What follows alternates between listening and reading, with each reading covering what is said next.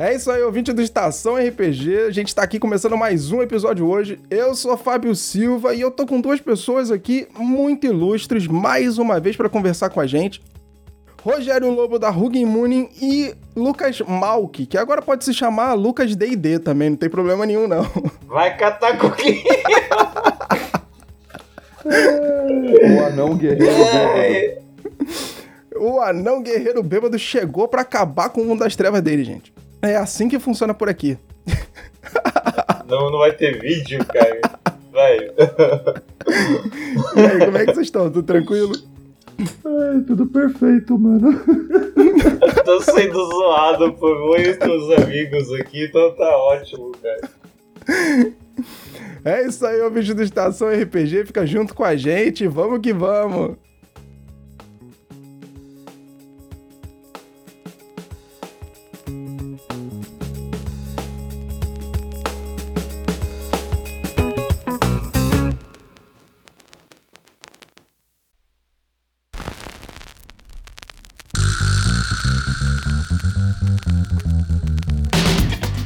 Começando agora mais um Estação RPG. Eu sou Fábio Silva e aqui nós vamos bater um papo sobre assuntos variados de RPG de mesa, dicas para mestres e jogadores, sistemas, convidados e muito mais. E toda quinta-feira a gente vai estar aqui juntinho para bater esse papo. Então, vamos logo começar essa mesa.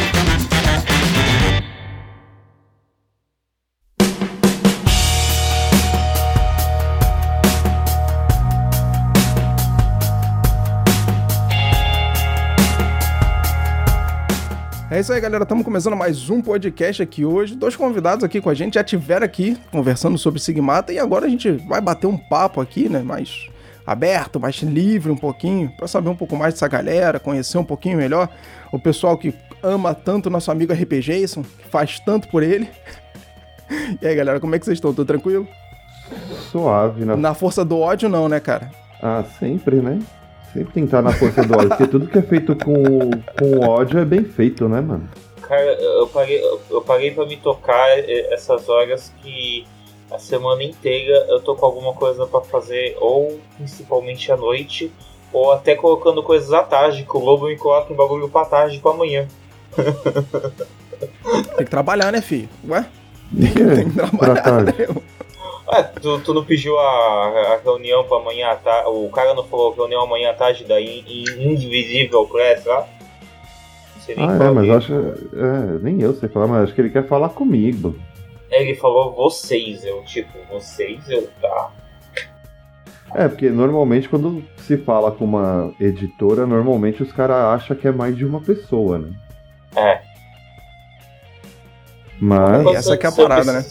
Se eu precisar estar presente, eu tô, só não tá todo do mesmo jeito.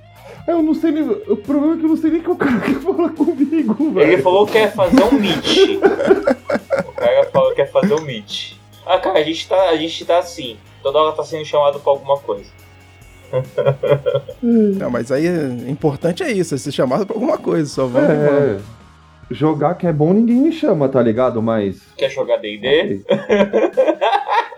Não, não quero.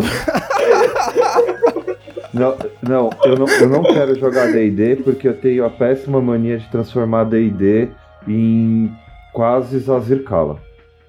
É, quase já é o jogo de terror, né? É. Tá certo. Tá bom. Ou seja, gosta de tormenta, pelo visto. É fácil pra transformar tudo num jogo de terror. Não. Quer ver? O, acho não. Que o único jogo acho que, que eu nunca vi graça, sério, eu nunca vi graça Acho, assim, a ideia maravilhosa do jeito que fizeram, mas nunca funcionou comigo foi Tormenta. Sério? Sério, eu li tudo Pô, do Tormenta. Principalmente por conta da questão da tormenta tal, Não. que é o que dá aquele gosto mais sombrio no cenário, aquela coisa, sabe, mais Cara, eu li os livros do Leonel Caldela lá, pá, puta, achei fenomenal. Eu olhei e falei, hum, podia ter Podia ser um pouquinho mais, pior, né? Mais gore, tá ligado? Podia ter uma pitada um pouco mais gore aqui. Eu, cara, se eu for mais pegar. pesada. Tipo, meu, se eu for pegar, acho que o Tormenta pra mestrar. Eu vou desconfigurar o Tormenta todinho, velho. Caralho! Tipo, eu vou transformar o bagulho num Zazirkala da vida, tá ligado? Você vai dar um passo e morreu. Aí, o Tormenta ele já tem essa visão um pouco mais pesada, depois, principalmente ah, depois que a gente vê, né? As publicações do Leonel Caldela, a explicação que teve o, realmente o Tormenta, da Tormenta. É uma, o, ele é literalmente uma concha de retalho. Ele não, ele não é uma concha. Ele é uma concha de retalho. Sim. É, o Tormenta é, é isso, é aquela mistureba de, de RPG que virou aquele cenário de fantasia medieval com aquele toquezinho que é a Tormenta. É esse o toquezinho, é o que dá o gosto no cenário, que transforma ele numa coisa completamente diferente, é a Tormenta, como ela se apresenta, o que ela faz dentro do cenário, né? o poder de destruição que ela tem e a possibilidade que você tem de transformar a aventura heróica numa coisa de terror e horror bizarra e absurda num estalar de dedo. Realmente, você consegue fazer isso é. fácil com, com Tormenta. Só que, mano. Ainda sabe... não tá no teu nível, né? Entendi. Não, sabe quando você. Eu acompanho o, a, a Dragão Brasil desde o, dos primórdios dela, né, cara? Eu sou velho, eu sou velho paia já, tá ligado? Eu tô meio que patiozão já. Tio é, Então, tipo, desde o comecinho lá das bancas, quando, quando começou sair as coisas do Tormento, eu comecei a ler. Desde aquela época lá de trás, cara, eu olhava assim, eu ah, mas naquela época tudo bem, era até, era até justificável isso, até porque na época que o, a Tormenta saiu, não tinha uma explicação tão fundamentada do que era a Tormenta. Não se dizia exatamente o que era, era a Tormenta. Então, era aí que eu achava legal. Ah, é? é. O mistério que o se fazia O mistério que disso? tinha em volta da Tormenta, eu achava perfeito. Eu falava, mano, não tem que explicar, pelo amor de Deus, não expliquem esta merda, deixem assim. Não, não explicaram. Foram lá explicar. É a mesma, é, coisa, é a mesma coisa do bagulho do Sabá, cara. É, só que Se aí... você for pagar pra ver, o Sabá é a mesma coisa. Só que aí, tipo, sabe quando você não. Eu sentei para jogar Tormenta, eu tentei narrar Tormenta. Sabe quando você, tipo. Não tem aquele feeling, sabe? Não tem aquele. Sim. Sim. Aquela ligação com o jogo. Não dá aquela liga. É, é. aí eu falei, não. Deixa. Eu vou ficar no D&D com Ravenloft, com Forgotten Realms e Dragonlance, e vocês ficam com Tormenta e a gente não se mistura. Simples assim. Ah, eu, eu, particularmente eu curto pra caralho o cenário de Tormenta. Eu acho que quando a Tormenta veio explicada, quando foi ele, quando eles lançaram o suplemento da Tormenta mesmo, explicando o que era a raça dos Lefeu, uma raça extraplanar e etc. Como, eu, como o Panteão interagiu com aquilo, eu achei aquilo sensacional. Mas também é aquilo, né? É questão de gosto. é Não, questão cara, de gosto. Eu já narrei muito Tormenta com, com coisa dos Lefeus. Eu já narrei bastante, mas tipo, assim, tu pegar o, o início do Tormenta, é, a mesma coisa do Vampire. Eu gostei, já joguei bastante Vampire no Sabá, entendeu? Quem, quem nunca jogou Vampire no Sabá é, não sabe o que, que é fazer carnificina uh, numa não sabe, não sabe o que é jogar vampiro à máscara direito. Mas, tipo, se você for pagar pra... gente, brincadeira.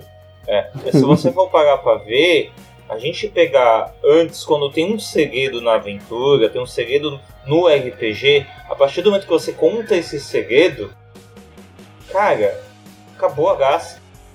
Ah, depende, cara. Não, pô, não é assim também, não. Eu não acho, não. No caso da Tormenta, eu acho que, pelo contrário, para mim, complementou a graça do negócio. Não. Me deram mais bala para poder atirar.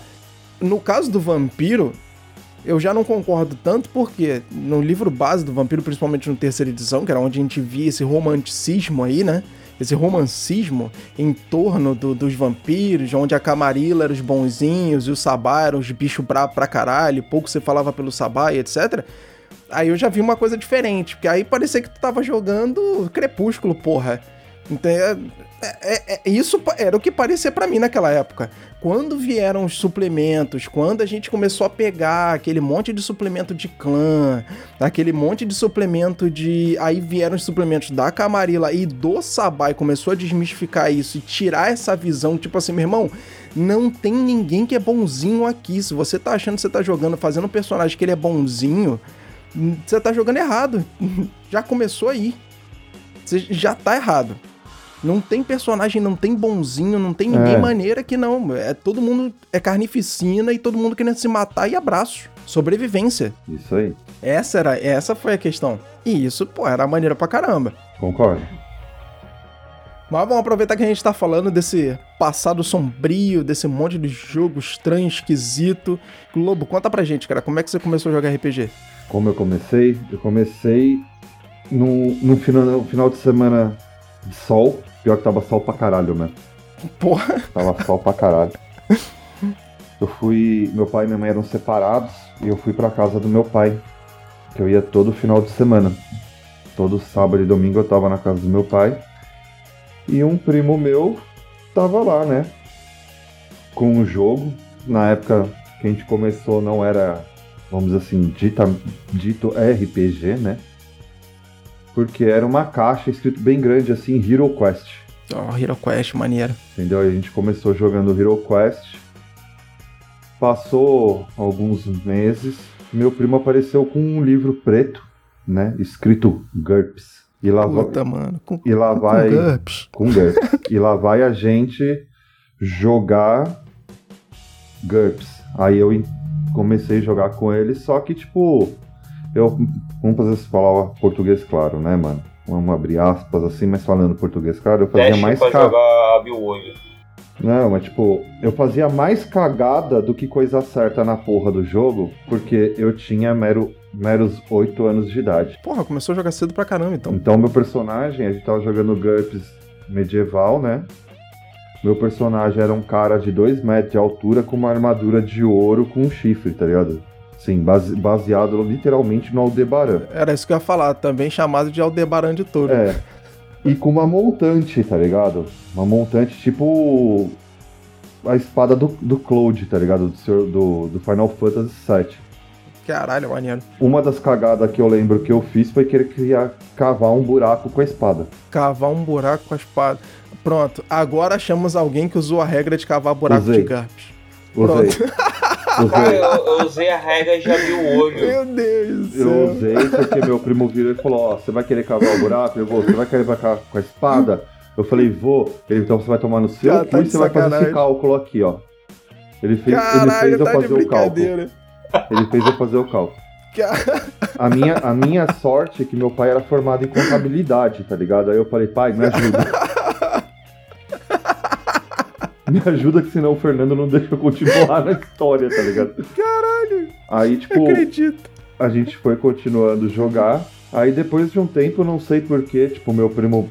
Meus primos decidiram parar de jogar, meu primo parou de mestrar pra gente e eu entrei nesse hiato, né?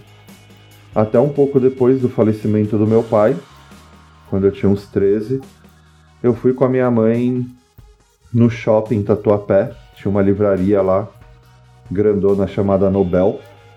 Eu entrei e vi um livro, né, de mármore verde, Ah, Com uma roda. agora sim, porra.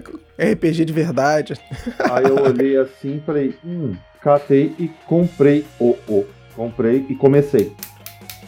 Ler que nem um desgraçado. Aí eu catei, comecei a chamar amigo, comecei a explicar o que, que era RPG e tal. Comecei a narrar e foi indo assim. Aí nessa brincadeira eu comprei uma porrada de livro de Vampire, comprei Lobisomem, Changeling, Wraith, Wraith eu não comprei, eu fiz a impressão do primeira edição que lançaram lá by fã. Mestrei Wraith, mestrei Lobisomem, mestrei Changeling, mestrei. O único que eu não mestrei foi o Demônio à Queda, que eu não consegui comprar. Então, o alguém, demônio queda era difícil, né, cara? alguém- é, Era difícil ver a galera com demônio, no, com, com um livro de demônio à queda na mão. Eu acho que eu só vi o livro, vi presencialmente mesmo o livro de demônio à queda umas duas vezes só. eu vi, eu vi bastante vezes porque eu, eu trabalhei na Devir, então lá tinha, só que eu- eu- toda vez eu esquecia de comprar o livro. Boa. É, problemas de memória sempre foi presente na minha a vida. dona, a dona de quem vendia os jogos do mundo das trevas E também o comprou as cara paradas. ai, não, não conseguia comprar o livro, velho. Eu via Não. ele lá assim, ó, bonito, falando, vem, sabe o, o Spike do, do Tom e Jerry, quando ele tá de, de demônio, dizendo, vem, vem pra mim. Então, ele fazia a mesma coisa. Eu falava, não, mano, tô sem dinheiro agora, vou te pegar daqui a pouco.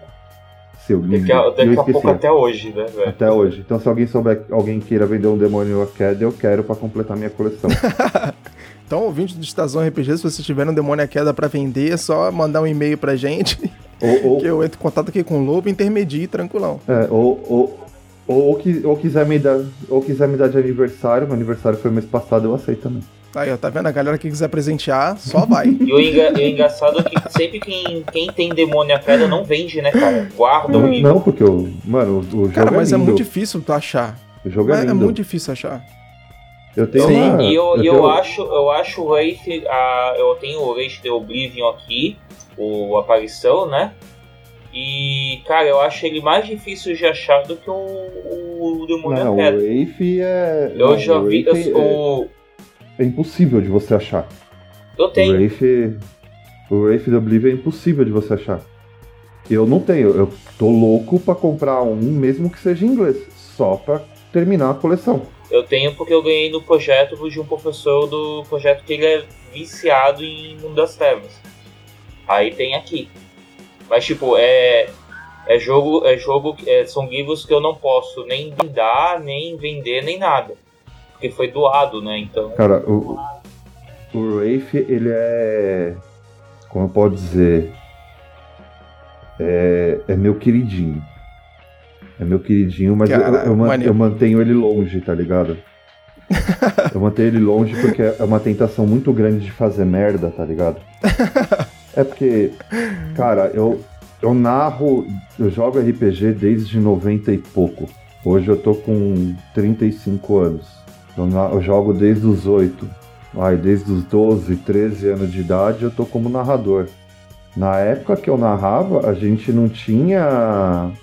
Que nem eu falei no, no podcast passado, a gente não tinha esses mecanismos que tem hoje em dia para você prevenir gatilho, prevenir as coisas. Você não tinha um X-Card, você não tinha uma ficha de consentimento. Você tacava um foda-se e ia ser feliz, mano. Você botava qualquer Isso é porra verdade. de bizarrice lá na, na história e foda-se, mano. Entendeu? Então, tipo, eu acabei acostumando mestrar Wraith e. E, cara, eu cheguei a fazer uma, uma mina e um cara chorar na mesa. Caralho, mano. Os caras choraram. E, tipo, eu falei, puta, mano. Isso em evento. Eu falei, caralho, velho. Que o merda que eu Lobo- fiz. Eu me senti su- eu me senti super mal, mano. pequeno, cara. Eu falei, mano, que, que merda, velho, o que eu fiz? Eu fiz os caras chorar.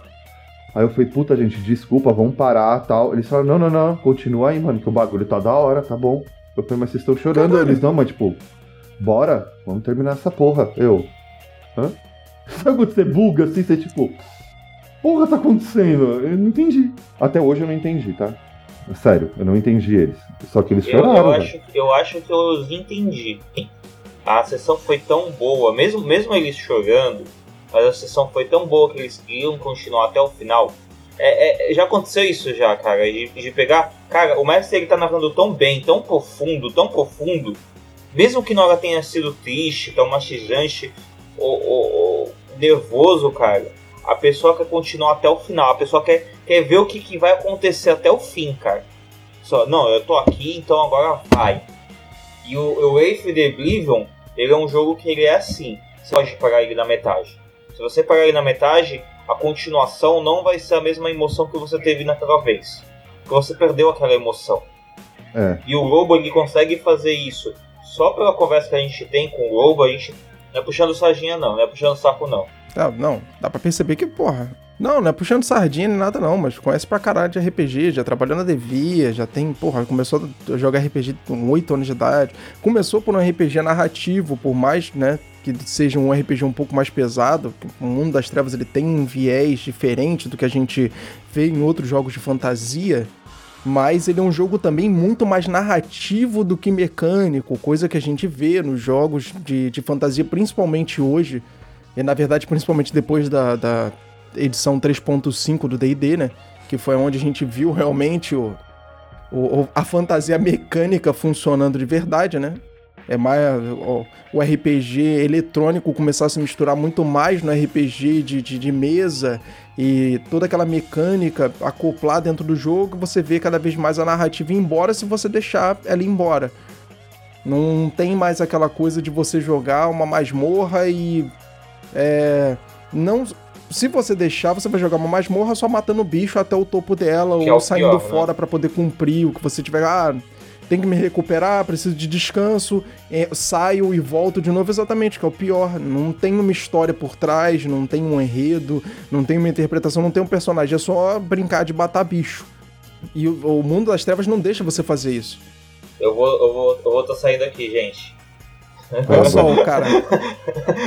o intruso. O, o Robert tá indo embora, entendeu? Oi, gente. O jogador de D&D vai jogar D&D. É, o jogador D&D vai jogar D&D, ele vai deixar a gente aqui no meio do podcast, mas ele isso. volta depois que a gente vai fazer outros podcasts junto aí e vamos que vamos, tamo junto. Falou, gente. Eu particularmente gosto bastante da 3.5, mano. É, a 3.5 foi o divisor de água, né? Eu mestrei durante bastante tempo a 3.5. Eu não posso falar mal do D&D, porque Cara, D&D foi acho que um dos jogos que eu mais sentei e fui jogador. Que eu fui jogador. Mundo das Trevas, cara, dá para contar acho que nos dedos de uma mão só quantas vezes eu fui. Ah, acho que das duas mãos. Dá umas 10 sessões que eu fui jogador. Isso. Não, mas não era a mesma coisa, né? Quando você sentava para jogar e quando você tava. Não era a mesma coisa, né, cara? Tem, não tem era. disso também. Só que, tipo, isso foi anos depois que eu comecei a narrar que eu conheci uma galera lá na Zona Leste, São Paulo. A gente. Todos, todos, todos, todos da galera, todos eram narradores. Porra, maneiro. Só tinha narrador, cara, na, na galera. E a gente se reunia para jogar tal. E, cara, acho que foi as melhores sessões da minha vida. Tanto de vampiro Caraca, quanto de lobisomem, de mago, de changeling. Porque a gente sentava e, cara, praticamente não é aquela coisa que todo mundo sabia o que tinha que fazer, tá ligado? Mas a interpretação uhum. era fenomenal. Que nem tinha eu e um amigo meu, o Buzz, a gente tava jogando lobisomem. E eu tava de peregrino silencioso e ele de portador da luz interior, acho. É, acho que era isso. Eu não lembro a, a tribo dele. Aí o pessoal saiu para fazer uma missão lá, que tinha que procurar uma mina lá. E eu virei e falei, não, eu vou ficar aqui. Ele falou, ah, eu também, eu vou ficar meditando. Só que, tipo, eu peguei concentração, uma qualidade de concentração, e ele também, tá ligado? Então, eu, tipo, Sim. eu deitei na cama, assim, bem confortável, abri um livro e comecei a ler, tá ligado? e. E tamo lá, tá ligado? Ele lá meditando, eu lendo, e o pessoal esmurrando a porta, achando que a gente tinha fugido com a mina. Os caras catou, virou crinos, derrubou a porra da porta. Hora que Caralho. derrubaram a porta do quarto de hotel, não sei para que virar crimes para derrubar a porta, mas tudo bem. A gente simplesmente catou. A interpretação foi super simples, velho. A gente catou, se olhou e olhou pra porta, tá ligado? E não falou nada. E ficamos olhando assim, tipo, com aquela cara de porra é essa, tá ligado? O que tá acontecendo? tipo, seguiu. Foi uma interpretação assim super clean, tá ligado? Tipo, uhum. de dois caras que, tipo, cagou pro mundo porque ele tava lendo, um tava lendo e o outro tava meditando. Foi super simples, assim, tipo. E todo mundo falou, mano, vocês são muito filha da puta, velho. eu falei, mano, por que, velho? A gente só olhou pra porta. Porra, mano, estamos há mais de uma hora chamando vocês aqui fora. Falei, caralho, precisava derrubar a porta? Não era mais fácil ter usado a chave? Aí todo mundo caralho, lembrou que os caras tinham a chave do quarto, tá ligado? Não, não tem, não tem só a chave do quarto, né? Tem chave do quarto, tem sentido aguçado, tem um monte de coisa para fazer que não precisa derrubar a porta, né? Mas vamos e não lá. virar crinos, né? Exatamente. Mais um também, né? Não precisava ter virado crinos. Não precisava ter colocado a forma de crinos para isso. Né? Mas. Tudo bem. Entendeu? Então, tipo, dei Cara, eu joguei durante muito, mano, mas muitos anos mesmo D&D, velho. GURPS, eu parei, acho que pouco tempo depois que meu primo parou de, de mestrar pra gente. Aí eu fiquei só nisso. Storyteller, D&D, Storyteller, D&D. Aí... É, porque também naquela época não tinha muita coisa além disso, né? Tinha Storyteller, D&D, o, o GURPS E tinha mais um, tá me fugindo na cabeça agora, que eram quatro que eram mais conhecidos, assim, em jogos de RPG e tal. Então não tinha muita coisa diferente, diferente disso. Aí anos depois eu fui descobrir, tipo, Cyberpunk 2020 tal. Aí eu comecei a ir pra evento, fui para vários internacional de RPG, trabalhei na staff do, do internacional, montando, desmontando o evento, como demonstrador de jogos da Devir. Porra, maneiro. Trabalhou na Devir quantos anos? Ah, não foi muito, muito tempo, cara. Eu ficava, eu ficava mais lá ajudando eles do que trabalhando mesmo, tá ligado? tipo, o Caco virava e falava, ô, oh, eu preciso de uma mão. Tá fazendo alguma coisa? Não.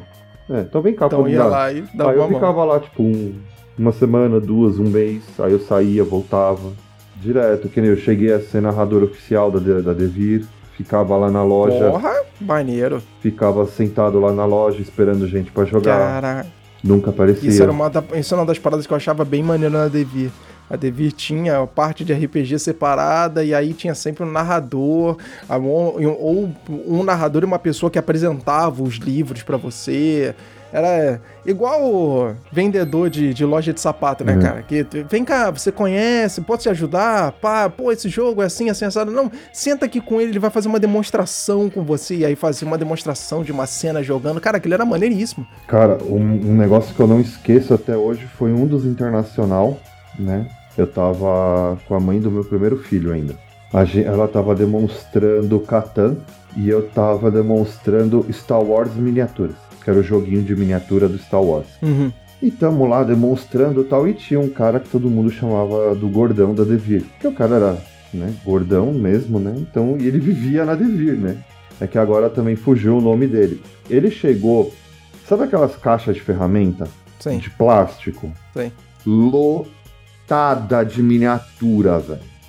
Caralho. E ele viu eu demonstrando Star Wars miniatura e tal. E pá, Vader nunca perdeu. Eu tava jogando com o Império. Matei todos os rebeldes. Sem dó nem piedade. e tamo lá. Isso foi sexta, foi sábado e foi domingo. Ia rolar campeonato de Star Wars miniaturas. O campeonato ia ser lá na casa do caralho, velho, do evento. Eu fui, briguei, briguei, briguei, briguei, briguei para colocar o campeonato do lado da minha mesa. Do lado. Conseguiu? Consegui. Acabou as miniaturas do Star Wars. Caralho, vendeu tudo. Vendeu Porra, que maneiro. Tá ligado? E tipo, mano, a gente trocando uma ideia, aí eu parava de demonstrar, tá ligado? E eu ficava olhando o campeonato, aí todo mundo vinha. Ó, a miniatura que eu peguei, tá ligado? Olha, olha, olha caras vinham mostrar as miniaturas e a criançada lá, tipo, olhando, tipo, mano, eu vou comprar esses bagulho. Eu ficava, mano. Pensava comigo, não faz isso, velho. Porque uma caixinha dessa é cara pra caralho, velho. É, mano. Cara pra porra. Foi dói no bolso. Mas, cara, eu não, eu não, não esqueço disso, porque foi muito louco, velho. Foi muito louco. Ficar aqueles três dias com o campeonato ali rolando do lado foi muito louco, velho. E eu conheci um monte de gente naquela época. Um monte, mano. É, porque maneiro, né? Porque tu gostava de RPG pra caralho. Você lidava com a Devir, que era detentora, no, no Brasil pelo menos, né?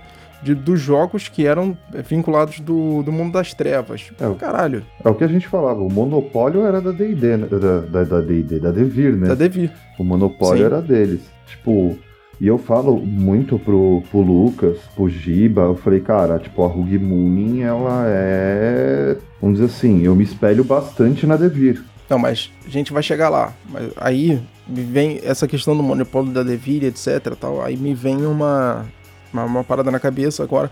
Eu não, com certeza você deve lembrar daquele caso que teve de. Eu não me lembro se foi em Minas Gerais, Ouro agora eu não me lembro.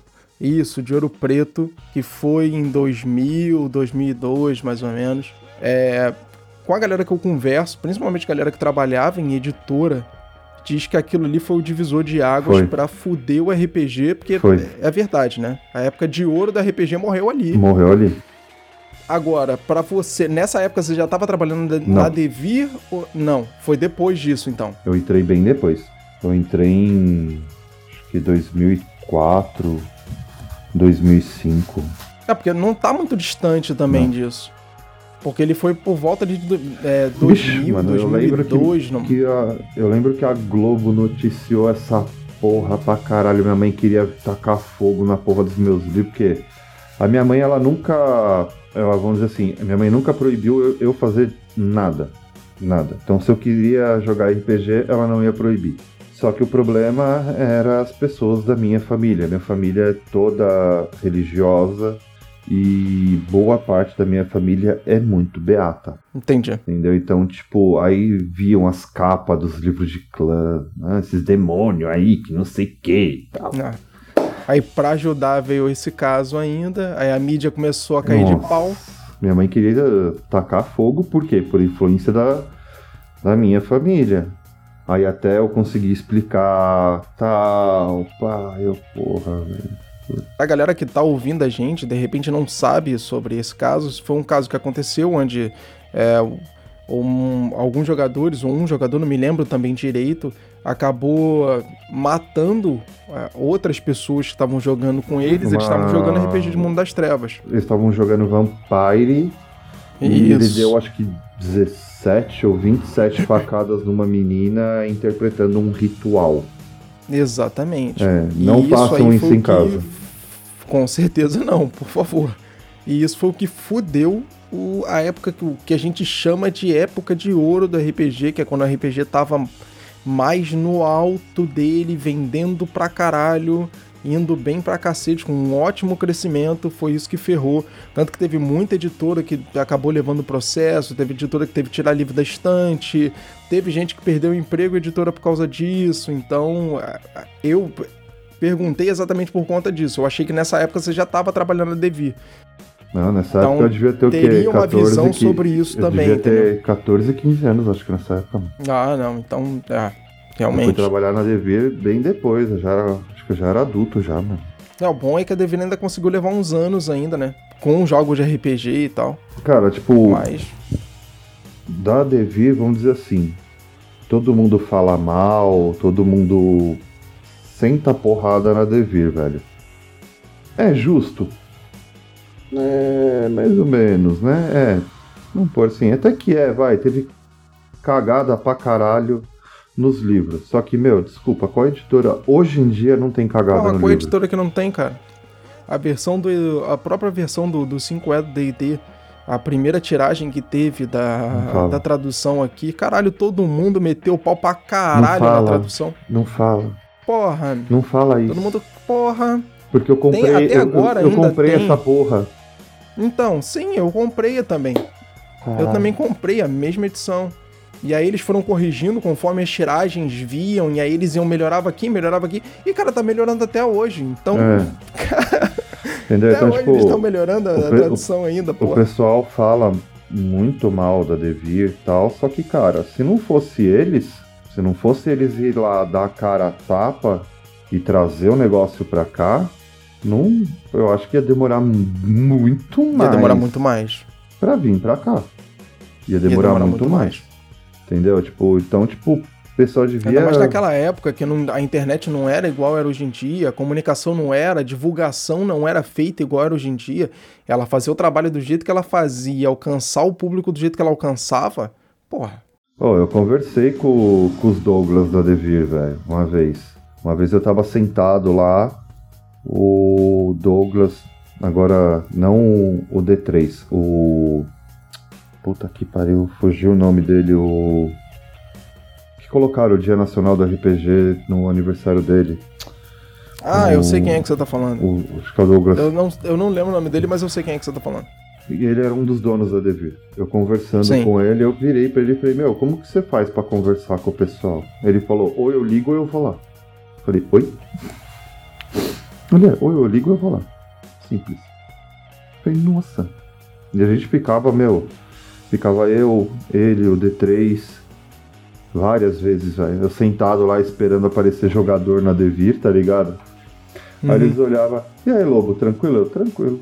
Sentava lá e ficava conversando, tá ligado? Quando a gente ia ver, a Devir tava fechando, tinha que ir embora e a gente lá conversando, tá ligado? Ah, maneiro, porra. E os caras, mano, os caras eram muito monstro. Os caras manjavam muito. Muito. Entendeu? Então, tipo, se não fosse, acho que esses caras dar a cara a tapa, literalmente, a gente não teria o que a gente tem hoje. Daí é que você teve a vontade de abrir uma editora de jogos ou a influência veio de outras coisas além disso? Porque com certeza veio disso. Também veio disso. É que, tipo, eu. Quando eu jogava, eu ficava fazendo o que o pessoal chama hoje de hack. Eu ficava fazendo versõezinhas escrotas dos jogos, que nem eu peguei. Eu falei, ah, mano, eu quero jogar Star Wars, eu quero jogar Star Wars. Eu fui procurar os livros de Star Wars na internet de escada. Só tinha jogo em inglês. Aí eu falei, puta, meu inglês é uma bosta, eu vou demorar uma vida para ler isso. Até hoje eu demoro uma vida para ler os livros em inglês, entendeu? Aí eu fiquei tipo, puta, que bosta, que bosta. Eu falei, ah, mano, deixa eu ver aqui. Eu catei e comecei a olhar os livros que eu tinha, mano. Falei, o que, que dá para misturar aqui com Star Wars? Aí eu fiquei olhando, olhando, olhando, olhando. Falei, puta que pariu, Mago Ascensão dá, hein? Caralho, Mago Ascensão com Star Wars? Mago Se você dá. dissesse até Gump com Star Wars, tudo bem, porque Gump é eu- genericão, mas Mago? Eu falei, Mago dá, hein? Mago dá, hein? Aí, eu... Aí a mãe do meu primeiro filho ficou, não, não dá, não tem nada a ver. Eu falei, lógico que tem. Ela, não, não tem. Falei, ó, se você para pra pensar que a manifestação da força pode ser uma manifestação da realidade, você enquadra nas nove esferas do mago. Caralho. Aí ela parou, olhou assim pra cara, como é que é? Eu falei, é. Eu falei, dá aqui o mago. E fiz. Um Star Wars em cima do mago. Fiz ficha, fiz tudo isso e fui fazendo. E aí depois eu fui começar a estudar game design, virei programador de jogos, além de programador web, back- back-end, front-end, a porra toda, né? Porque ser programador hoje em dia você tem que ser um canivete suíço humano. É, eu tô ligado. Meu irmão é programador. tem que ser um canivete suíço humano. E eu fui estudando desenvolvimento de jogos, tal, cheguei da aula de desenvolvimento de jogos, tal, e foi indo, cara. Aí, tipo, o dia que deu o clique assim da editora foi quando eu vou eu queria voltar pro RPG. Porque eu, continuei mestrando, Ah, então teve um hiato nesse, nesse meio de caminho também, né? Teve, porque eu continuei mestrando depois que eu parei de ir na Devir e tal. Eu continuei mestrando para a mãe do meu primeiro filho e para uns amigos nossos. Aí o pessoal começou a desistir, de- um parou de vir, outro, a mesa foi morrendo aos poucos, até a hora que eu fui lá e dei o golpe de misericórdia e falei, mano, não dá. Não dá para ficar jogando com duas pessoas. A história precisava de mais gente e não, não dava para reduzir. Aí eu falei, não, chega, pá, vamos parar. Foi dois anos antes do meu filho mais, mais velho nascer.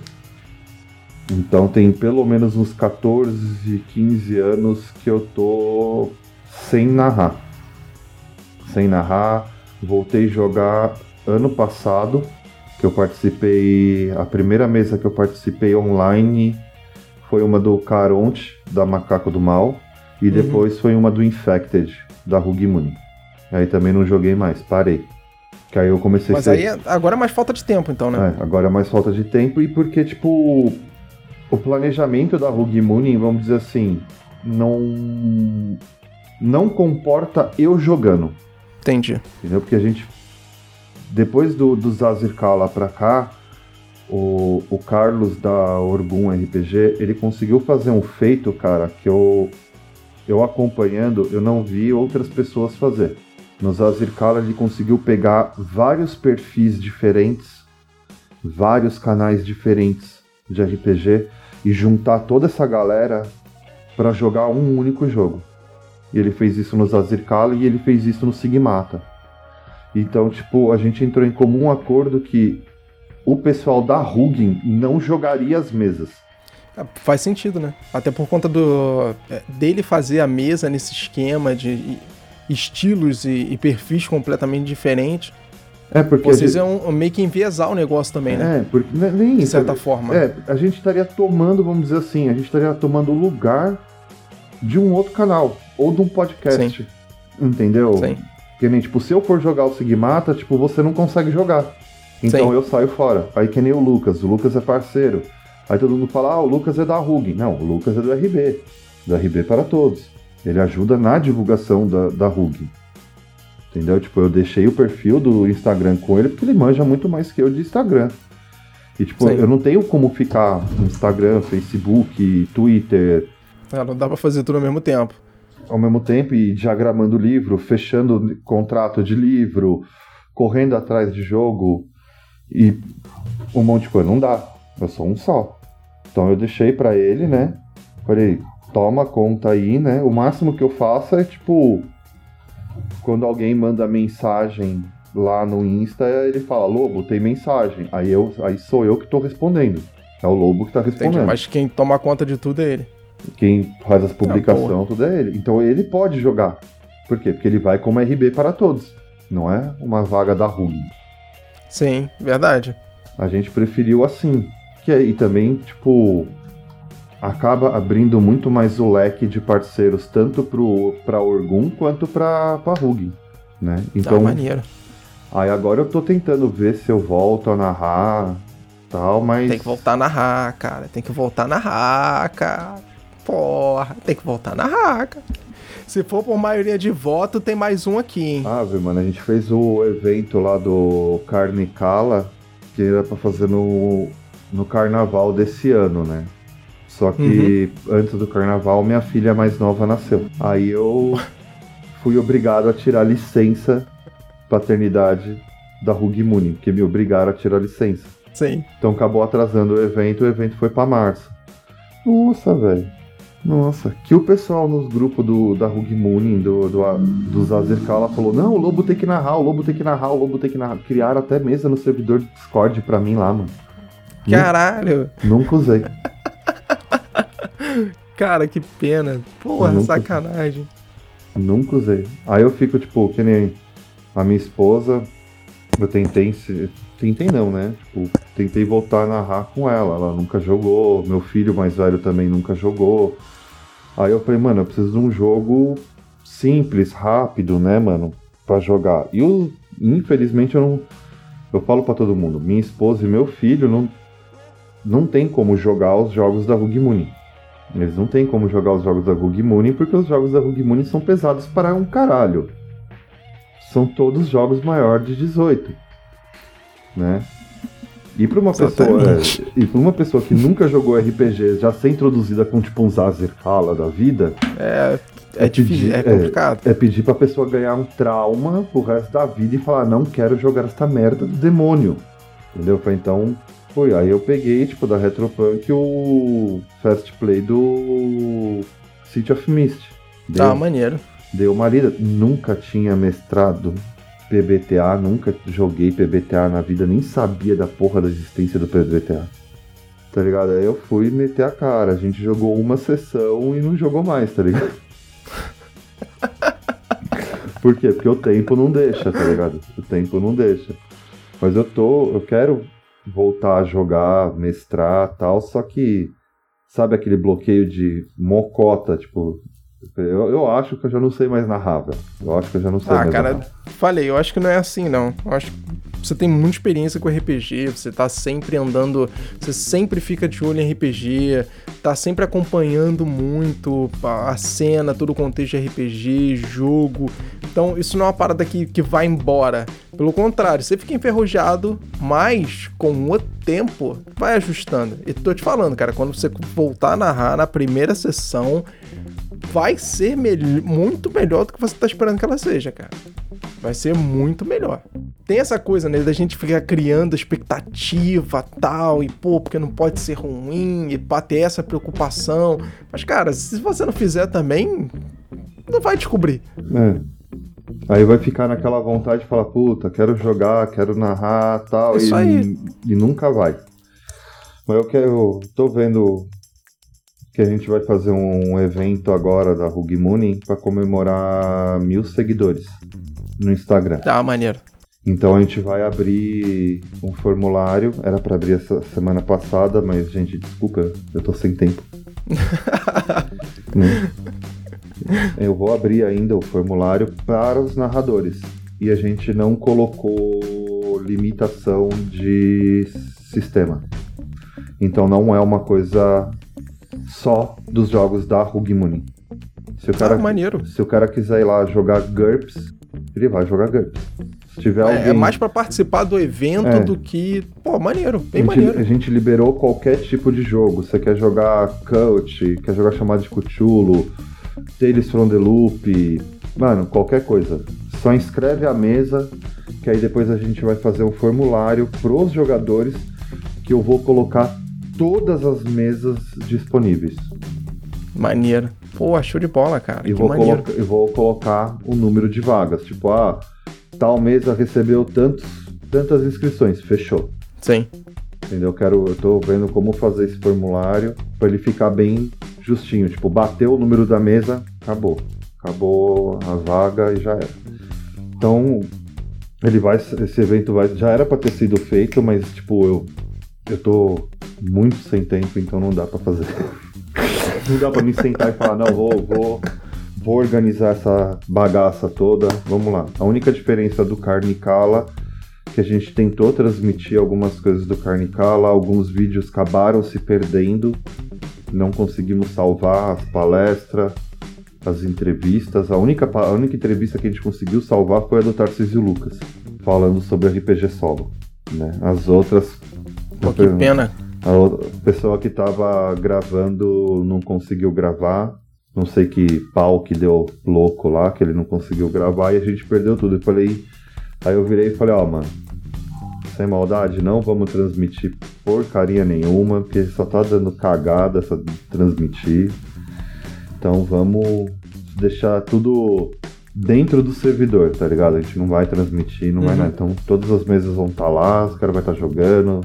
A gente quer ver se faz palestra, alguma outra coisa assim. Mas tá difícil pra organizar por causa do tempo, né? Não, mas mesmo assim, mesmo com todo o contratempo que vocês tiveram, ele aconteceu. Foi maneiro, todo mundo curtiu. E infelizmente vocês tiveram esse contratempo com, com material, mas isso aí também não, não tira o mérito da, da, da parada. Aconteceu, todo mundo curtiu e é isso aí. E o próximo evento da Rogue Moon vai vir aí e a gente espera que seja um sucesso também, seja maneiro pra caralho.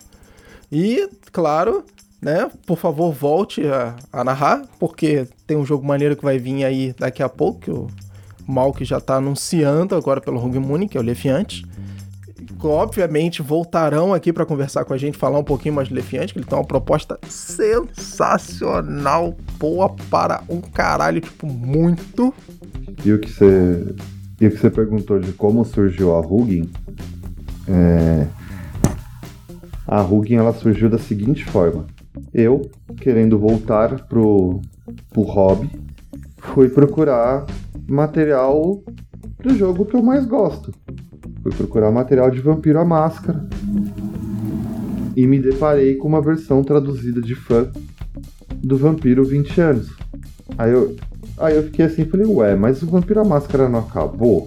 Aí fizeram aquela releitura, lançando o hacking, pá, aí eu fiquei, tipo, aquele ponto de interrogação. E eu comecei, né, mano, tipo, procurar muita coisa, comecei a ver, aí eu comecei a ver, tipo, uma parte de sistema novo, eu falei, caralho, velho, em 14 anos aconteceu tudo isso? Aconteceu. Viraram a parada de cabeça para baixo. Eu falei, caralho, velho. Entre a V3 e a V5 tem um buraco do tamanho do mundo. Aí eu comecei a achar PBTA, comecei a achar o Year Engine, né? Que é o Year Zero. Comecei a achar um monte de sistema, eu fiquei assim, conheci o Drive-Thru, porque eu não sabia da existência do Drive-Thru. RPG. Comecei a olhar e eu falei, cara, aí eu conversando com os amigos na casa do, do meu filho mais velho, a gente tomando cerveja. Aí eu falei, mano, se lançaram, lançaram, né? Aspas bem grandes. Entre aspas, sim. Uma versão de fã desse Vampiro à Máscara há 20 anos, aí quer dizer que a Devir perdeu a licença. Aí os caras, não, aí eu catei o celular, já entrei no site da Devir, comecei, mano, vasculhar tudo, velho. Aí eu falei, mano, não tem mais tanta coisa de RPG no site da Devir. Ah, mano, aí o amigo meu virou e falou, mano, sai dessa, vai pra board game, que agora todo mundo que jogava RPG tá indo pra board game. Board game é o canal. Aí eu falei, mano, não tá. Aí eu comecei a descobrir New Order, Retropunk, a Jambô, tal. Comecei, comecei a descobrir de novo todas as editoras. Aí eu fiquei, caralho, mas tem editora pra porra, né, mano? Falei, caralho.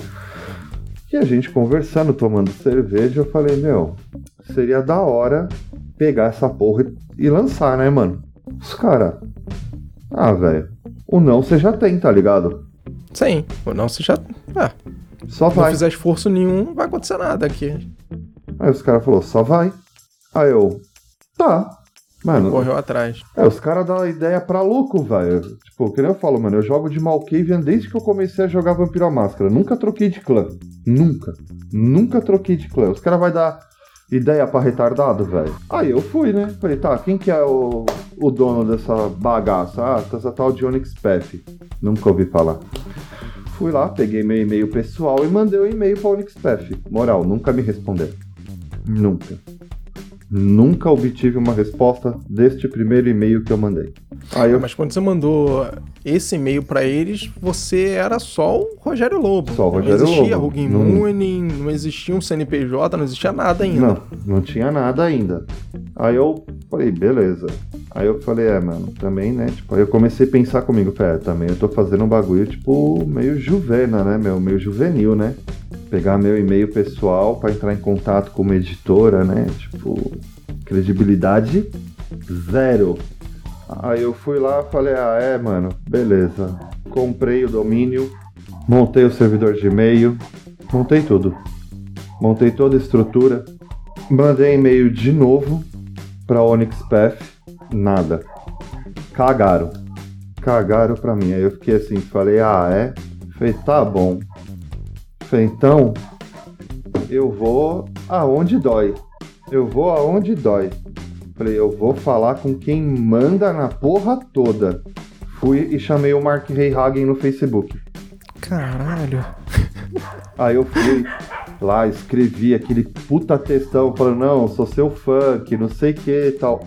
Eu acho que ele só me respondeu porque na época eu ainda, eu ainda estava com a foto do Internacional de RPG que eu tirei com ele. Eu acho que ele só me respondeu porque ele se viu na foto, tá ligado? Ele falou, puta, eu tirei foto com esse cara, eu vou responder, tá ligado? Aí, tipo, eu, falei, meu, e eu tava trabalhando na prefeitura de São Paulo na época. Aí eu falei, meu, qual que é a chance, né, cara, do Mark Reyhagen me responder? Nenhuma, né, mano? Tô lá, trampando, tô lá na prefeitura trampando, tal, pá. Do nada o celular, pá, começa a vibrar e mensagem atrás de mensagem, tá ligado? Falei, mas que caralho é esse, mano? Catei, dei um alt tab, né? Fui olhar o Face.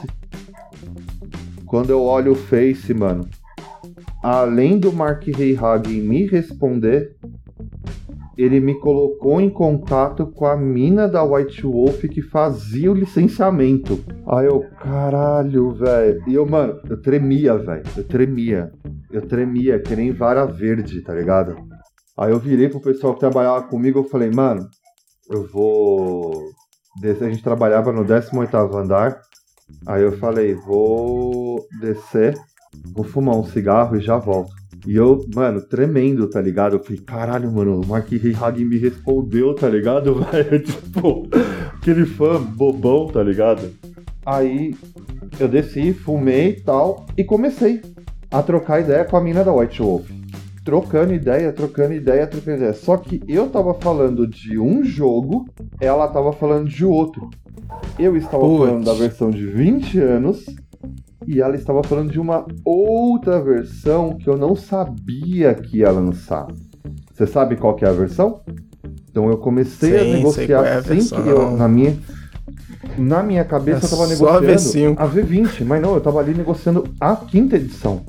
E mano, tamo ali negociando, tamo ali negociando, fui fiz orçamento de capa, de isso, de aquilo, daquilo, mano, fiz orçamento da porra toda sem me tocar que eu tava negociando o V5 até a hora que ela virou e falou: Não, não, a gente quer.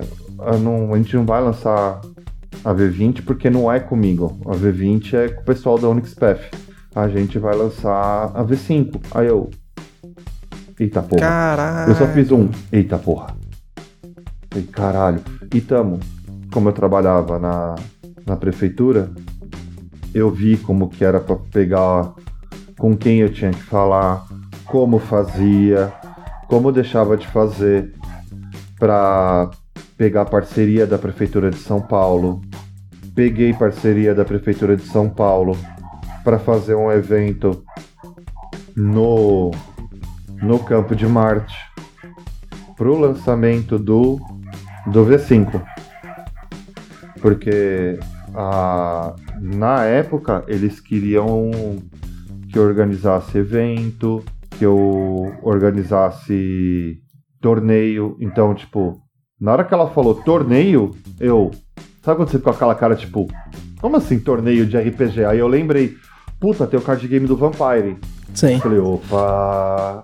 Aí a, a Conclave anunciou o card game. Eu, opa.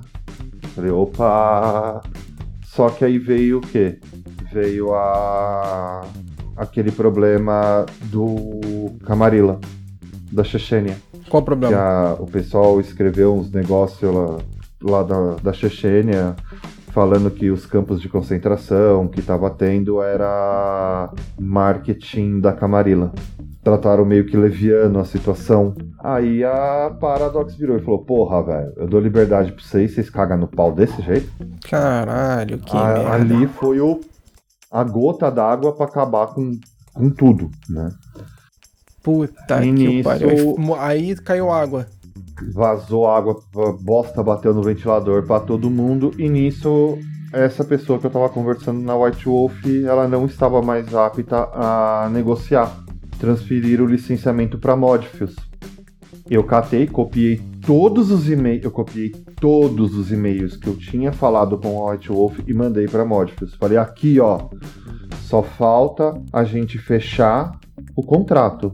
Eu quero fechar o contrato. Os caras começaram a pedir um monte de coisa, um monte disso, um monte daquilo. Do nada, os caras pararam de me responder. Puta merda. Meses depois sai a notícia: V5 no Brasil, por vocês sabem quem. Aí eu fiquei assim. Tipo, não fiquei chateado por perder a licença. Não, mas pô, Eu já tava fiquei- tudo encaixado É, já, né, eu pô? fiquei assim, falei, tipo, sério, os caras, tipo, literalmente pararam de falar comigo. E eu, mano, eu fui na mina da White Wolf, falei uma rajada pra ela, velho. Ela catou e foi, ó, na Modfius. Deu aquela chapuletada. Agora, graças a Deus, não é mais com a Modfius, né? Que a gente tem que negociar. Né? Então, tipo, ela acabou surgindo dessa brincadeira de querer trazer o V20, velho. E eu acabei negociando o V5. E nessa época eu comecei a descobrir vários outros jogos. E um deles foi o Infected. E na época que eu descobri o Infected, eu não sabia que o Infected estava com outra edi- editora no Brasil. Né? Eu não sabia. E eu comecei a conversar com, com o autor tal. Aí ele falou, ele falou, não, ó, a gente tá com outro editor no Brasil tal. O contrato deles termina em tal mês. Você vai ter que esperar. Eu falei, não, tudo bem. E nisso eu fui trocando ideia com o Oliver, que é o autor do, do Infected, fomos trocando uma ideia, pá, que não sei o quê. E eu sempre, e aí, tal? A tal editora deu sinal de vida? Aí ele, não me responde em e-mails. Aí eu, ok. Então, vambora fechar, né? Falei, e aí, vamos fechar? Ele falou, não posso, porque o contrato deles termina em março de 2020. Aí eu. E nesse meio tempo eu mandando e-mail, cara, eu saí que nem segue em tiroteio. Eu abri o drive-thru RPG e saí. Nem sabia se o jogo era bom, se o jogo era. tinha mercado, nem nada. Só saí dando tiro assim que nem louco. E nisso foi indo. Nessa, tipo, White Wolf, Immersion, White Wolf, Immersion, White Wolf, Immersion, até a hora que saiu da White Wolf, foi pra Modfius, Modfius parou de responder, ficou só com a Immersion. Nesse meio Uhum. tempo surgiu a Tramantes Games, que eu vi os Azerkala, vi que o bagulho era baseado em black metal. Pô, interessante. Interessante, diferente, interessante. Diferente. Sim. Aí eu vi um vídeo do, do, do Tarcísio, aí eu falei, caralho, o jogo é foda. Comecei a trocar ideia com, com o James Vale, que é o autor. Começamos a trocar, trocar ideia. Cara, sem brincadeira nenhuma, foi mais ou menos um ano e meio de troca de e-mail até a assinatura do contrato. Caralho, um ano e meio negociando, É. cara. Não, um ano e meio esperando ele responder. Que eu mando o e-mail hoje, ele vai me responder daqui três semanas, um mês, dois meses. Puta que pariu. Entendeu? Tipo, É assim. E tipo, a gente foi indo, foi indo. Em março, o contrato da outra editora venceu. Eu fui lá e falei, mano, dei-me o Infected. Foi aí que realmente a Rogue Moon engrenou. Que aí eu fui, fiz a campanha de financiamento coletivo toda errada. Que o Pablo da, da RPG Craftando veio e falou: Mano, você cometeu esses pequenos erros aqui. Aí eu falei: Caralho, pequenos erros, tem erro pra porra. Aí, tipo, ele foi me ajudando a arrumar a campanha. Nisso eu conheci o Lucas, conheci o Giba, comecei a conhecer mó galera tal. Começamos a fechar várias parcerias e infelizmente o Infected não bateu a meta. E era para ele ter voltado agora em março. Né? Só que aí quando uhum. a gente anunciou, o Oliver falou: Meu, eu tô atualizando as regras. Ele não vai. Antes que todo mundo né, comece a entrar em desespero, não, ele não vai fazer uma reimpressão do livro dele. É só o PDF em inglês que vai ter essas, pelo que eu entendi, tá? Vai ter essas regras novas e a única versão impressa com essas regras é a brasileira. Boa. Entendeu? Porra, boa. É. Aí ele virou e falou: espera um pouco, espera eu fazer, que aí você não tem que, né, fazer uma segunda, que nem a, a Devir fez com, com o hacking, né? Fez uma impressão e depois fez uma, segunda edição brasileira. Isso aí. Aí eu falei, não, é. falei, beleza, a gente espera. Então nisso a gente foi adiantando outros projetos, né? Que aí entrou Sigmata. Aí, tipo, de março, você vê como o bagulho foi muito louco. De março de, do... março, é, março de 2020 até agora, a gente fechou 90% dos nossos jogos. Boa. São, Caralho, show de bola. São 19 títulos. 19 títulos a serem lançados pela Moon. Tipo, quando o Zazirkala, a gente anunciou o Zazirkala tal, pode perguntar pro Malk, pode perguntar para todo mundo, mano. Eu falava, mano, não vai bater, velho. Vai ficar patinando, vai ficar patinando, vai ficar patinando, não vai bater, não vai bater, não vai bater. 12 horas Era depois... isso que a gente via quando a gente via o só o prelúdio do jogo, não, cara. E olha que eu não tinha nada a ver com financiamento, hein? Eu só olhava pro pelúcio daquele jogo e via, cara, isso aqui é diferente, isso aqui é bom. Eu ficava dando F5 na página e eu só vi os, os apoios caindo, tá ligado? Eu, mano, o que que tá acontecendo? Falei, mano, que porra é essa, tá ligado? Eu ficava dando F5 na página, mano, que porra é essa? Aí eu simplesmente virei pro Malco e falei, mano, bateu. Ele, sério, eu falei, em menos de 12 horas bateu a meta. É isso aí. Aí quando a gente. Quando eu fui atualizar as imagens, tudo tal, tipo, bateu em menos de 12 horas, que não sei o que já tinha batido acho que duas ou três meta extra. Foda. Eu fiquei assim, foda, foda. Caralho. E cara, eu vi, eu vi muito material do Zazir Kala em canal de YouTube, em mesa de RPG, no Instagram. Eu vi muito material do Zazir Kala. É, aqui no. A gente Agora, pra ser sincero, no, no Sigmata a gente meio que. Não é que cabaçou, a gente tá um pouco mais acuado por causa do tema. Isso aí, a proposta dele é diferente, é, é, é, outro esquema, pá. Entendeu? Então, tipo, a gente tá meio assim porque, tipo. Você sabe que né? Isso é uma coisa muito escrota, porque você olha o Ozir Kala, você vê a proposta do jogo, ele é um jogo gore. Ele é um jogo então, gore. eu acho que ele deveria ser um jogo que gera muito mais impacto do que o Sigmata. Só que é. o Sigmata ele tem um, um, viés político, né, ideológico muito maior. Muito maior. Então, de novo, já falamos isso aqui antes, mas lembrem que essa porra é só um jogo, né? Isso não é para passar viés ideológico político para ninguém, até porque viés ideológico político cada um tem o seu, se quiser colocar até no D&D você coloca e foda-se, é. é assim que funciona.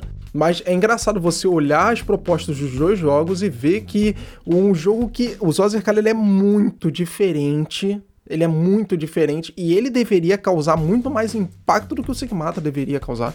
Devia. Aí a gente decidiu o quê? A gente não, né? Eu decidi falei o quê? Não, vamos segurar a mão segura a mão na publicação, vamos de, vamos na maciota, porque meu, a gente tá pisando em ovo, para ter um, um doido falar, mano, eu vou processar esses filha da puta porque eles estão falando merda. É, mano, não custa. É, não custa. Então vamos segurar. Foi um dos motivos que a gente não fez a campanha de financiamento coletivo e a gente decidiu abrir a pré-venda direto. Então, tipo, já vende, papo, acabou. Mano, acabou, entregou, vai subir pro Dungeonist, vai lá, o Dungeonist vai se virar com a impressão por demanda e vai mandar para todo mundo depois, que comprar depois da pré-venda, entendeu? Então, tipo, é isso. Do Sigmata a gente decidiu segurar. E agora tem os outros, né, mano? Tem mais. Que. É... 17 tem jogos. Um. Entendeu? É um bom que tá anunciado aí. E tem, tipo, eu, eu, Rogério, tô trabalhando em agora, nesse exato momento, em três jogos ao mesmo tempo. E só um spoilerzinho básico aqui. Sai tudo em 2021 ou vai começar a escorregar pra 2022 já? 2021. 2021 ainda? Porra! O próximo lançamento de fato vai ser o Happiest Apocalypse Earth, que é um PBTA. Ele já está diagramado, a gente só está dando uma revisão. Ele não vai sair por financiamento coletivo. Ele vai sair direto à venda na, no site da Rugmoon. Por que a gente, por que eu decidi isso? Um, porque o livro é pequeno. Um, o livro é pequeno. Dois, o livro é todo preto e branco. Três, é um livro só. Eu não vou fazer um financiamento coletivo com um livro só. Eu não tenho, gente, desculpa, eu não tenho o que inventar pra pôr no financiamento de um livro só. Não vou Sim. ficar inventando dado, não vou ficar inventando escudo, não vou ficar. Só pra ficar matando meta estendida, né? É, tipo, não. não. Cara, o, o Zazirkala, ele tá começando a entrar em atraso. Era pra começar os envios esse mês. A gente já não vai conseguir enviar, por quê? Por causa dos dados. Os dados estão atrasados. São 200 kits de dados. Entendeu? Tipo, é dado para um caralho. E Sim. fazer dado é a pior merda que todo mundo faz. Por quê? Porque atrasa pra porra. Entendeu? Então, tipo, a gente já não. No Sigmata a gente colocou porque é mais fácil de da gente resolver. A gente teoricamente uhum. não precisa fazer, a gente pode comprar o dado, o dado pronto. Entendeu? Mas no Happy Apocalipse on Earth a gente não tem o que inventar. A gente leu o livro, a gente leu tudo e ficou assim, tipo. Falei, e aí? É isso. É isso, não, não tem pão de correr. Então a gente decidiu colocar a venda direto. A gente está vendo com os canais parceiros de fazer mesa, tudo bonitinho. O próximo, depois do Happiest Apocalypse on Earth, se nada der errado, dia 29 agora de junho, a gente vai liberar o, kick, o pequeno Kickstarter do Defiant, o pequeno Kickstarter, de 291 é, No caso, tá dizendo dia 29 agora, porque esse episódio está sendo gravado antes, tá, gente? Então não é. se liguem muito em data, em questão de liberei essa semana, pá, não, mas tá tranquilo, só vamos. é. Pra deixar avisado a galera, tipo, estamos falando antes, você está ouvindo depois, é. dia 29 Exatamente, pro... entendeu? Provavelmente vai estar no ar. Se a Lady Murphy não vir pra cima de mim, né? Se alguma coisa pode dar errado, dará. Né? Então, se nada der errado, dia 29 ele vai estar disponível no site da editora. O pequeno, pequeno Kickstarter de 291 páginas. De 290. Kickstarter de 291 páginas. Já é o livro básico, cara. Fala a verdade. É o livro básico, porque o livro básico dele tem 604, né? Achamos o irmão do Pathfinder, senhores. Pode botar um do lado do outro. É. E o outro livro que eu estou trabalhando no exato momento é o Little Fears. Não conheço esse. Não, esse eu nunca ouvi falar. Little Fears é um jogo que você joga com crianças de 10 a 15 anos, só que ele é um jogo de terror. Hum... Ele é aquele jogo tipo, sabe as superstições tipo de criança? Ah, tem o bicho sim, papão. Sim. Se você sim. deixar o chinelo virado de ponta cabeça, a mãe vai morrer. Porra, eu tava pensando nisso ontem, porque meu chinelo tava virado, cara. Eu juro pra você que eu tava lembrando, eu tava lembrando que minha mãe falava isso pra mim. Aí eu até, na hora, eu até ri, disse assim, pô, minha mãe, minha mãe já faleceu, né? Aí eu, pô, mas minha mãe já faleceu, e agora? Será que é a minha mãe que vai morrer ou é a mãe de alguém? Eu quero saber, vou, ver, vou desvirar essa porra pra não dar merda pra ninguém. eu juro pra você que eu tava pensando nisso ontem. Então, e ele pega toda essa temática, você acaba enfrentando monstros de Armariolândia.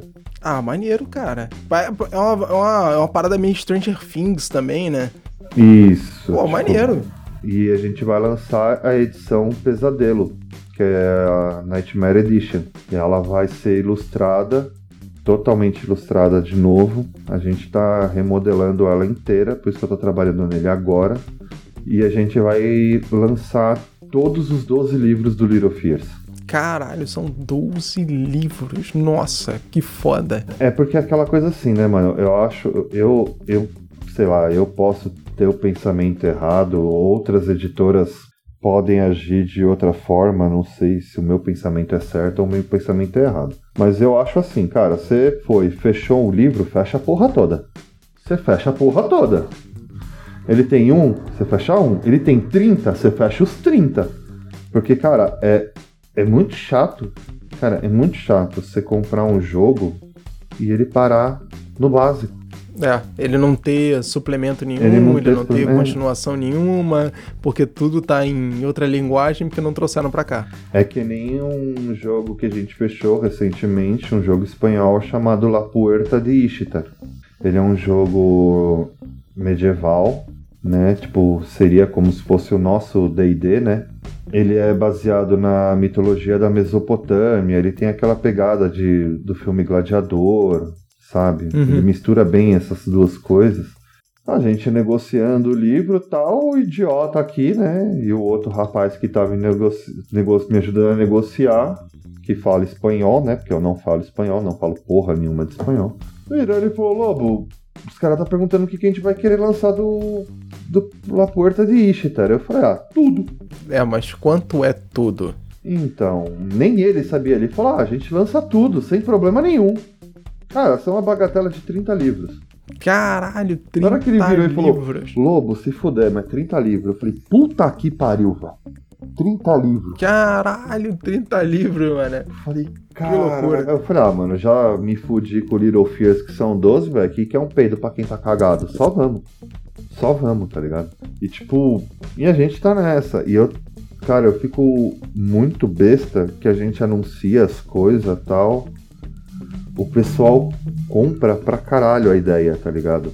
Tem gente, não sei se eu posso considerar que o pessoal é fã da editora, sei lá, o pessoal que acompanha a gente, muita gente vira pra gente e fala que a Moonin, ela virou a referência nacional de terror, mano. Terror, Sim. horror. Aí eu fico olhando assim e falo, caralho, velho. Sério? É porque, pô, para e pensa, quais são os outros jogos de terror que você tem no nível dos jogos que a Hung Moon lança, cara? Hum, nenhuma. E qual é a editora, e qual é a editora que, que detém isso? O jogo que se aproxima mais do, dos jogos de terror da, da Moon é o que? O Chamado de Cthulhu. É, o Chamado de Cthulhu e acho que o Coach. Então, pô, são dois jogos. Aí eu fiquei. Quando me falaram isso, cara, eu fiquei assim, sabe quando você não tem resposta? Eu fiquei, caralho, mano uma brincadeira de três pessoas bêbadas. Virou no, uma parada muito séria. Na garagem, virou um bagulho sério pra porra, mano. Que os caras estão falando que a gente é referência de jogos de terror. Eu falei, mano, ou esse pessoal tá bebendo muito e ficando muito louco, ou, ou eu que tô bebendo e tô ficando muito louco, velho. Tô vendo coisa. Porque eu não acho, cara. Eu sinceramente não acho a Rug Moon em referência de nada. Eu não acho. A única coisa que eu sempre falei para todo mundo a Hug Mooning ela é transparente. Se der uhum. merda, eu vou avisar, falar, gente, deu merda. Deu merda, desculpa, deu merda. Vai atrasar, vai isso que nem eu fiz com os Azirkala. Eu fiquei mó cota sem dar notícia pro pessoal no Catarse e tal. Porque, mano, tem meu trabalho, tem família. Eu tô com uma, uma nenê de quatro meses. Então, tipo, o meu tempo ele começou a a funilar e eu tive que começar a. Não é que sacrificar, né, cara? Eu tive, acabei esquecendo coisas. Então, tipo, eu que nem eu mandei pro pessoal no, no e falei, gente, desculpa, eu esqueci de dar notícias para vocês. Eu falei, eu esqueci, eu esqueci. Falei, ó, o Zazirkala vai atrasar um pouco mesmo, por quê? Porque a gente tá esperando os dados. Porque, cara, eu não vou ficar mandando os bagulho picado, entendeu? Tem muita gente que apoiou a Rug Money no, no financiamento, cara, que é do Nordeste. É muito mais fácil eu pegar a porra toda e mandar de uma vez e o cara tomar a facada do correio uma vez só, porque o frete. que o cara tem que pagar dois envios. Que o frete de São Paulo pro Nordeste é um chute nos Países Baixos, velho. É caro pra caralho. Então é mais fácil o cara já tomar essa facada uma vez só do que eu falar, ó, oh, o Strain tá impresso, ó, oh, tô enviando o Strain. Ó, oh, o Zazirkala tá impresso, tô enviando o Zazirkala. Ó, oh, o Aligun tá impresso, tô enviando. Ó, oh, o solo tá impresso, tô enviando. Ó, os pôster tão pronto, tô enviando. Ó, agora é os dados. Pô, é filha da putagem do caralho isso, né, meu? Não, vamos fazer o, o bagulho certo, vamos mandar tudo junto. Vai atrasar, vai. Não era a nossa intenção? Não, não era. Porque como todo mundo no grupo do Zazirkala, no grupo do WhatsApp da Rugmuni, sempre via eu falando que a nossa estimativa é fevereiro de 2021 a gente estar enviando os Azercal. O meu planejamento era fevereiro. O meu deadline era em fevereiro. Era em fevereiro. Então ia ser o primeiro projeto entregue, entregue antes. Só que aí chegou o quê? Os dados. Começou, mano, começou a dar muito erro, muito, muito. É que também, mano, a gente foi muito filha da puta, né? Que eu virei e falei pra pessoa, ó, oh, mano, eu quero dado assim, assim, assim. Só que mescla o bagulho. Eu tô dando umas dicas de como é dado, porque ninguém sabe como é esses dados. Só eu e minha esposa e mais algumas, alguns parceiros que sabem. Uhum. O dado tá sendo feito pela Geek Inventários, pela Sabrina. E, cara, ela deu umas ideias também, aí acabou as ideias dela não dando certo, as nossas não dando certo, a gente voltou, foi, voltou, foi, voltou nessa brincadeira. Até acertar no que Até tinha que ser. A hora que acertar. E ela faz o dado de forma meio que artesanal, cara. Ela tem os moldezinhos lá, só que ela faz tudo sozinha, cara. Porra, e 200 kits de dado artesanal é tenso, né, cara? São 3D10 por kit. Caraca, mano. É, realmente. Realmente. Entendeu? É dado para um caralho. Então, tipo, foi o que eu pedi pro pessoal. Falei, pô, tem um pouco de paciência, os dados estão dando trabalho tal. Os dados dão trabalho mesmo. O nosso dado não é aquele dado pintado, não é dado pintado, liso, ele tem relevo, ele já é para acessibilidade, entendeu? Então tem muita coisa ainda para fazer, que nem aqui na Rug Muni já chegou os marcadores de página, já chegou os pôster, os X-Cards já chegou da Secular Games. Então, tipo, a gente priorizou o quê? Os dados está dando problema? Ok, vamos fechar os dados. Os dados estão sendo encaminhados já, já está quase finalizando. Nisso a gente fez o quê? Vamos pegar todos os livros e vamos fazer uma nova revisão em tudo. Quanto mais erro a gente achar, melhor. Então a gente quer a gente prometeu uma qualidade, a gente quer ir além dessa qualidade. Ah, porque aí vocês também estão compensando justamente esse tempo, né? De atraso com um material um Bem pouco mais melhor. cuidado, é, um material melhor, então entregando o negócio com mais carinho mesmo para quem participou do financiamento. Pô, maneiro, de, de qualquer forma, quem participou do financiamento vai sair ganhando também. Vai, e vai receber ainda mais porque a Sabrina tá preparando um brinde pros caras. Ah, maneiro, maneiro. Tá preparando. ainda vai ter brinde. Ainda vai Show ter um brinde, bola. tipo, sem custo nenhum. Eu vou simplesmente colocar dentro da caixa e vou mandar. Ó, tá aqui. Porra, tipo, com aquele pedido de humilde desculpa pelo atraso, que é o nosso jeito de Sim. falar, meu, desculpa aí, atrasou, foi mal. Aí no, no Sigmata eu já joguei o prazo pro ano que vem. Uhum. Então, tipo, por quê? Porque caso dê alguma merda. Então eu vou liberar o PDF. Em algum momento ainda esse ano eu vou liberar o PDF. Né? Eu não vou falar quando. Deixar o suspense no ar. Entendeu? Eu vou liberar o PDF pra quê? Pra galera ler. Meu, galera, que eu falo pra todo mundo, meu, você achou erro, velho? Não precisa ficar com medo, não, velho. Vai lá no WhatsApp, pega, vai lá no, no site da editora, tem um formulário de contato, fala, ô Lobo, você fez merda aqui, ó, eu achei o erro aqui, ó, ó, tem erro aqui. Pode falar, mano. Eu vou virar e falar, mano, valeu. Já vou arrumar e vou subir uma versão nova. Ó, já mando a resposta, ó, tô subindo uma versão nova com, com, erro corrigido. Tem mais? Eu vou falar, tem mais? Porque a gente quer esse feedback da galera, entendeu? Uhum. A gente precisa desse feedback para aí sim eu virar para todo mundo e falar: não, agora sim a Rug Mooning é uma editora referência. Enquanto eu não tiver esse feedback e eu não alcançar essa qualidade que eu quero, eu não vou achar que eu sou referência. Beleza, que nem teve vários apoiadores do Zazerkala falou, pô, a Rug Mooning é uma das maiores editoras do Brasil. Eu fiquei assim, tipo. Porra, que papo é esse, velho? Como assim, mano? fiquei tipo, não, mano. Pra mim, editora, as maiores editoras do Brasil, pra mim é Jambô, New Order e Retro, Retropunk e Burô, mano. São essas quatro. Né? Tipo, pra mim são as quatro maiores. Falei, não, tipo, não tô nesse meio ainda, não tô nesse nível. Aí tem a Galápagos, né? Desculpa, gente, esqueci da Galápagos. É Galápagos, verdade. São, são, essas cinco. Né? Eu falei, pô, eu não tô, não tô nesse nível ainda. O Giboni não tá nesse nível ainda. Não, mano, ela é uma das maiores de todo o Brasil. Eu falei, não, mano, calma. Aí eu fui olhar, né? Eu acho que o pessoal começou a falar isso. Por quê? Porque no financiamento dos Azirkala foi a época que eu mais fechei jogo.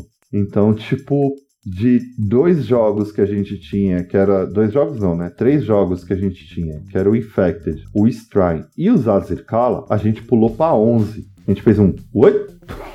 Boa. A gente foi pra 11, agora a gente tá em 19. Eu fiquei assim, tipo, porra, será que é por causa da quantidade de jogo que estão falando que é uma das maiores tal? E até hoje eu não entendi, ninguém soube me responder, então, tipo, ficou por isso. Então ficou no meu entendimento de ser, tipo, porque a gente tem jogo pra caramba, tá ligado? Aí eu falo pro pessoal, falo, meu, segura, não, o Gimuni não é tudo isso. Não é à toa que nos, Mas... nos e-mails que eu mando eu falo, mano, a gente é uma pequena editora de RPG do Brasil. Trabalhando para ser grande pra caralho.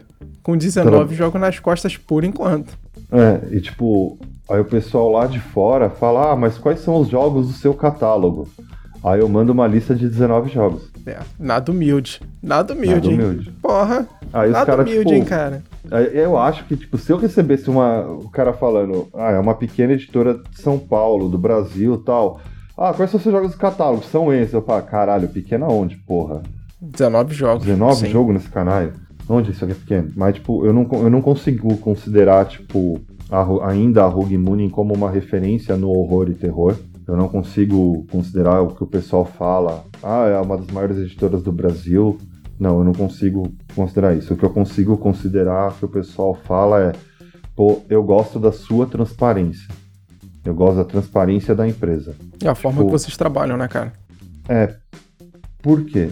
Porque antes de eu de querer abrir tudo, qualquer coisa, eu fui olhar o mercado. Eu fui olhar o mercado. E eu vi muita, cara, muita coisa que eu, Rogério Lobo, falando por mim, considero muito errado. Considero muito errado acontecendo. E eu falei, meu, se eu vou montar a editora, eu não, eu não posso cometer esses erros. Tipo, acabei cometendo um, né? É meu tempo que tá sendo consumido assim, fodasticamente. Entendeu? E tipo, eu falei, não, não vai cometer, a gente não vai cometer esses erros, né? Tipo, se der merda, a gente vai falar. Porque não tem por que falar, velho. Tipo, porque eu penso da seguinte forma: se eu abrir um financiamento coletivo para financiar uma ideia, eu tô pedindo um investimento. Isso aí. Se eu tô pedindo investimento, eu vou considerar as pessoas que apoiaram este projeto sócias do projeto. Então elas têm que ter um respaldo, entendeu? Elas têm que ter um respaldo total do que está acontecendo. Então eu falei, meu, tem que ser transparente em tudo. Tipo, eu vi que não é a melhor política ser transparente em tudo, vi. Tem horas que eu fico com vontade de mandar meio mundo e tomar no meio do. Fica. Mas eu não posso. Entendeu? Porque, tipo, eu tenho que engolir o ódio. Eu tenho que engolir o ódio e ficar, tipo, tá, vambora. Por quê? Porque eu acabei sendo o Relações Públicas da editora. Não era para mim ser. Quando eu eu comecei a Rug Mooning, eu chamei um outro amigo meu para ser sócio. Só que o cara começou a ter vários problemas pessoais. Um deles que ele é pai pai solteiro, porque o filho dele mora uhum. com ele. E o filho dele tem quatro, cinco aninhos, cara. E o menino é ativo, virado num caralho. Parece que colocaram um fio de 10 mil volts no moleque e o, e o moleque vai, tá ligado? Tipo. Então, tipo, ele.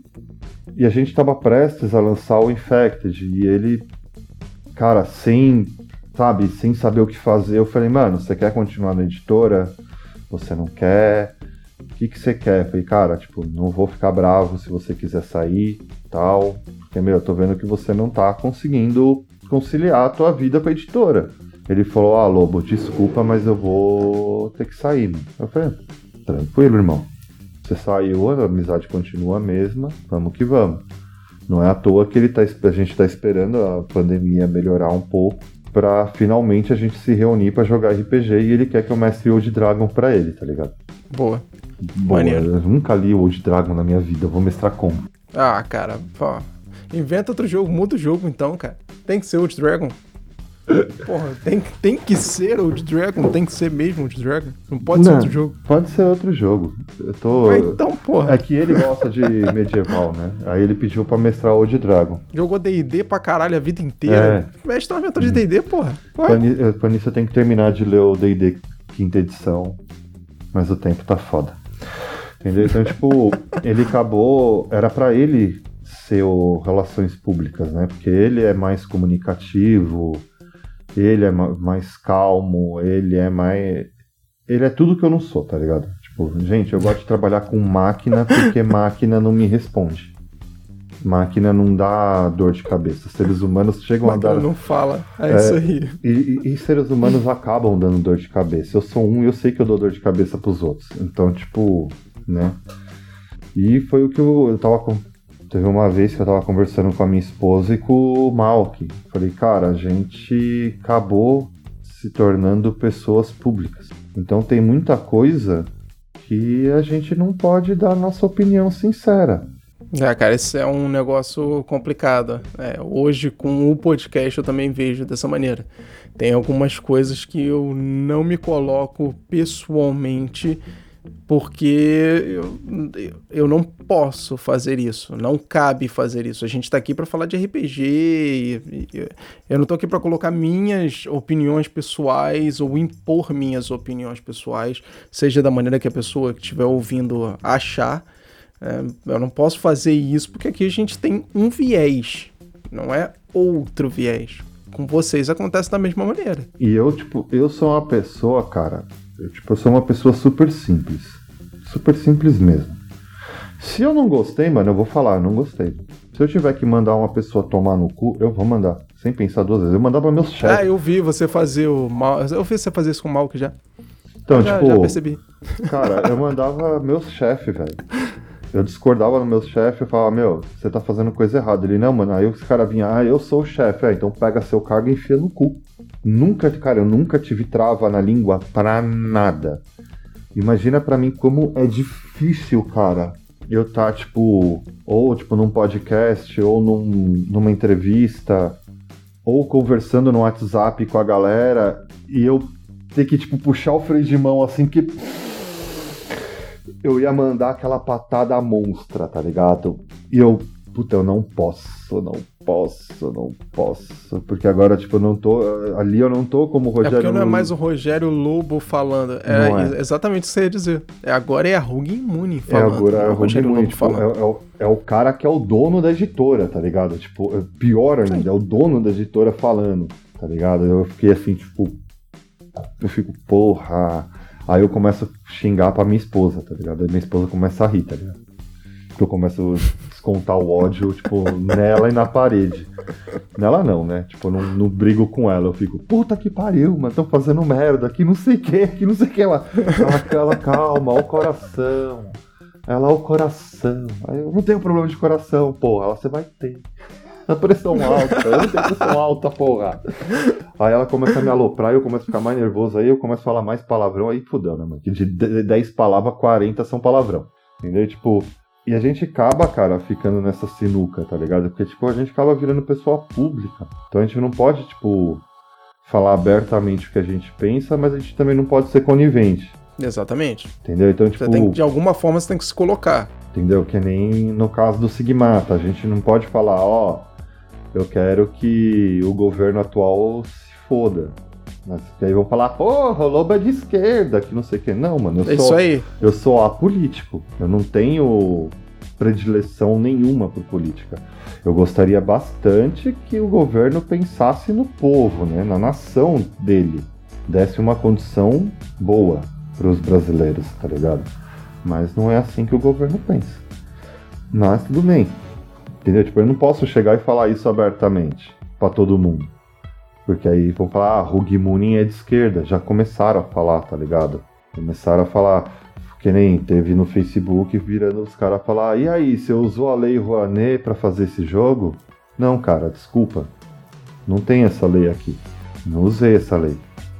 O dinheiro tá vindo do meu bolso. Entendeu? Tipo, eu falo pros caras, tipo, o dinheiro tá vindo do meu bolso. Falei isso abertamente no Facebook. Falei, não foi usada essa lei não, mano. tipo, tradução, revisão. A diagramação não é paga porque sou eu que faço, mas todo o resto é pago, cara. É eu que pago. E mesmo que tivesse vindo, desculpa, mas a lei tá aí para isso. Foda-se, Ah, né? A lei tá. Foi mal, mas- nem o pessoal falou. Ela tá aí pra você se beneficiar tá dela. aí pra se ela Agora, o motivo dela existir ou não, se você concorda com ela existir ou não, aí já é outro assunto. Aí já é outra parada. Cara, eu, eu concordo bastante com essa lei de incentivo à cultura, tá ligado? Se ela, Então. for- se ela fosse usada pra incentivar a cultura. Mas é, mas é isso que eu tô falando, entendeu? aí já é outro assunto. É outro assunto. Cê- aí já é outro Entendeu? assunto. Ah, porque você usou a lei, não sei o que. Não, cara, hum, tudo bem, não usei, mas se eu quisesse usar, eu posso. Eu ela tá ali. Ah, mas essa lei, não sei o que. Não, não. Então a discussão é outra. É se deveria existir essa lei ou não. Não se eu devo me beneficiar dela ou não, já que ela existe. É. Ué? Cara, eu sei que, tipo, esse post da, dessa semana que os meninos. Não foi nem a gente que fez, foi apoiador do Sigmata, da pré-venda, cara que comprou ali, ó. O Sigmata, ele tá fazendo todo É domingo, foda. cara. Publicação do Sigmata. Cara, a publicação dele bateu 309 comentários. Cara, tem uns comentários lá, cara, que, mano, os caras faz uma dissertação assim que você olha e você fala: caralho, puta que pariu, mano. Esse bicho é brabo, hein? Esse manja, hein? Aí tem uns outros que olham assim e falam, ah, tipo, ah, mano, misturando política com RPG. Aí você para e pensa, né? Tipo, ok, o vilão que quer dominar o mundo no DD, ele não tem motivação política. Exatamente. Todo jogo ele tem uma motivação política. O problema é que as pessoas pegam essa. O problema é quando essas pessoas querem pegar a porra da motivação política e transformar essa motivação política em motivação partidária. Esse é o problema. Esquece. Uma coisa é a política, a interação social e política dentro do jogo. Outra coisa é você vincular uma interação partidária, cara. São É. duas coisas diferentes, pelo amor de Deus, gente. Aí, tipo, eu fiquei. Mano, eu li os 300. Eu parei, né? Porque eu durmo. Eu não vou falar que eu durmo pouco. né, Tem dia assim que, como eu sou PJ, eu trabalho com. no regime PJ, como programador. Tem dias que eu me dou luxo de acordar meio-dia, né? Mas também eu fui dormir tipo 4, 5 horas da manhã. Entendeu? Então, tipo, Teve um dia que eu fui dormir, era umas três e meia, quatro horas da manhã. Porque eu estava com o meu celular no corredor da minha casa, sentado num banquinho, Respondendo o comentário da galera? lendo os comentários e fumando um cigarro. Eu fiquei mais de três horas sentado na madrugada fria de São Paulo, do lado de fora da minha casa, porque eu não fumo dentro de casa, por causa das crianças, lendo comentário. Eu li todos, todos. E tem comentário lá meu. Eu fui lá falar. Eu não costumo ir em publicação falar do Sigmata, eu fui e falei. Porque o bagulho tava. Mano, teve, tem hora lá que você não aguenta, cara. Você começa a rir demais, velho. Que é uma, Ah, cara. Que, que é umas viagens assim que você fala, cara, como que os caras, tipo, conseguiu viajar tanto, tá ligado? Entendeu? Então, tipo, eu fui lá, eu tive que ir lá falar, tá ligado? Em nome da Rugimune tal. Mas também, tipo, não falei nada sobre política, agradeci a galera, né? Expliquei algumas coisas tal. E, tipo, ficou por isso, cara. Só que, tipo, a gente não pode catar, tipo, né? Que eu falei, meu, a gente é pessoa pública, né, mano? Eu não gostaria de ser pessoa pública, eu gostaria de fazer que nem o Giba faz, tá ligado? Ficar nas sombras, assim, sabe? Tipo, quietinho na minha. Eu queria ficar quietinho na minha tal, mas acabou não dando. Entendeu? Então, tipo, eu acabei tendo que tomar a frente da RUG. Eu tive que tomar a frente de tudo, porque meu sócio saiu, que era ele que ia ser. Entendeu? Aí que nem as publicações o mal que pega, ele faz. Só que aí, tipo, ele não pode, tipo, chegar lá e falar, não, não, a Rug Mooning vai fazer isso. Ele não pode. Ele vira e fala. Ah, não, ele não "E- pode, e- ele é o RB, né? é, é, tipo, ele simplesmente vira e fala, fala com o lobo. É, tipo, se eu tô ocupado, eu falo, não sei. Entendi. Aí, tipo, Ou seja, fala com o lobo. acabou que, tipo, eu tô fazendo um monte de coisa que, tipo, eu tô literalmente fora da minha zona de conforto, tá ligado? Eu tô literalmente É, cara, mas fora. isso aí é, é normal É, por ser uma editora, por ser uma empresa tal. E com o tempo, claro, você vai readequar as coisas para elas começarem a entrar realmente no eixo. Aí cada coisa começar a responder por si só e elas começarem a andar de uma maneira um pouco mais mecânica. é. Então, isso aí, beleza. Agora, quanto ao fato da galera falar, achar, pensar, né, e falar bosta, infelizmente, a internet é um mundo sombrio, negro e obscuro, onde Né? 90% do tempo existe isso. Não estou dizendo que todas as pessoas fazem isso, mas, porra, a gente vê isso pra caralho, né? A galera querer ver alguma coisa enviesar, ou então querer colocar uma política um pouco mais radical, ou querer colocar um, uma opinião um pouco mais radical em determinadas coisas, ou achar que aquilo ali é, tem um, sei lá, é uma teoria conspiratória por trás dela e o caralho. Infelizmente é assim, cara. É, Não, não tem jeito, a gente não vai resolver esses problemas, a gente só vai lidar com eles. é que nem eu, eu falei pro, pro Wesley da Jotun Raivoso, né? No podcast dele, cara. Eu falei, cara, eu queria saber onde eu tava com a cabeça quando eu tive a ideia mequetrefe de abrir uma editora. Ah, pô, pra lançar jogo bom de terror pra todo mundo, cara. Ô, para de sacanagem. Ele, ele, virou, ele virou pra mim e falou bem assim, ele falou, é Lobo, a gente pode ter tido essa ideia mequetrefe que nem você fala, mas porra, cada lançamento que a gente faz que dá um, um, um ânimo da porra, né, mano? Eu falei, é, Sim, cara, cara. Tipo, cada livro que a gente lança, a gente fala, caralho, velho, eu contribuí um pouquinho, tá ligado? E tipo, e o pior é que a gente tá num país, cara, que leitura não é um hábito. Não, cara. Infelizmente não. Leitura não é um hábito, livros são extremamente caros. é, não se incentiva a leitura da maneira que deveria, impostos né, agem de uma maneira absurda e desordenada, mas isso aí é aquilo que a gente falou. é. Aí isso aí já é outro assunto. É, é que nem meu, meu filho mais velho, né, cara? Meu filho mais velho, ele estuda numa escola particular aqui de São Paulo. A mãe dele me mandou uma foto do livro que a escola deu pra ele, Hum. pra ele ler nas férias. A, a escola deu o guia do Mochileiro das Galáxias, velho. Tipo, mano, muito Pô, louco. maneiro. Porra, mu- mano, Porra, maneiraço. Agora todo mundo que tá aqui na. Ouvi, vai, tá ouvindo a gente vai ficar putaço porque eu vou falar. Eu vou mostrar na câmera a foto do livro. Pô, maneiro pra caralho. Ah, o Chroma Key tá na frente. Fila da puta de chroma key. Bota na frente do rosto. Isso. Porra, maneiraço. Bota de novo na frente. Apagou. Cara, o livro Cara, é lindo. maneiraço. É Lindo, lindo. demais. Aí eu falei pra ela, ele já começou a ler? Aí ela, lógico que não. Dá um. Dá um mangá do. Do Naruto. Do Naruto, Do Bleach. Do Demon Slayer, ele mata o bagulho rapidão. Dá um livro. Puta, tá aqui, ó. É foda. Cadê? É foda, é foda, é foda. Tem um que tá aqui, cara. Ele largou aqui. Ele largou aqui aquele safado. Ele largou aqui, ele fez eu comprar o livro do Star Wars. Tá aqui em algum, em algum lugar, mano. Ou ele levou embora, tá ligado? Ele levou embora pra mim não ficar enchendo o saco dele pra ele ler o, o livro. Tá Pô, ligado? cara, os E ele não lê, Star mano. Wars são maneiros pra caralho. Tipo, ele não lê, velho. E o, ca... e o moleque adora Star Wars. E, tipo, ele não lê. É um... Mano, é um desinteresse por leitura foda. E eu sou um puta rato de livro. E eu vou lendo assim, desenfreado, velho.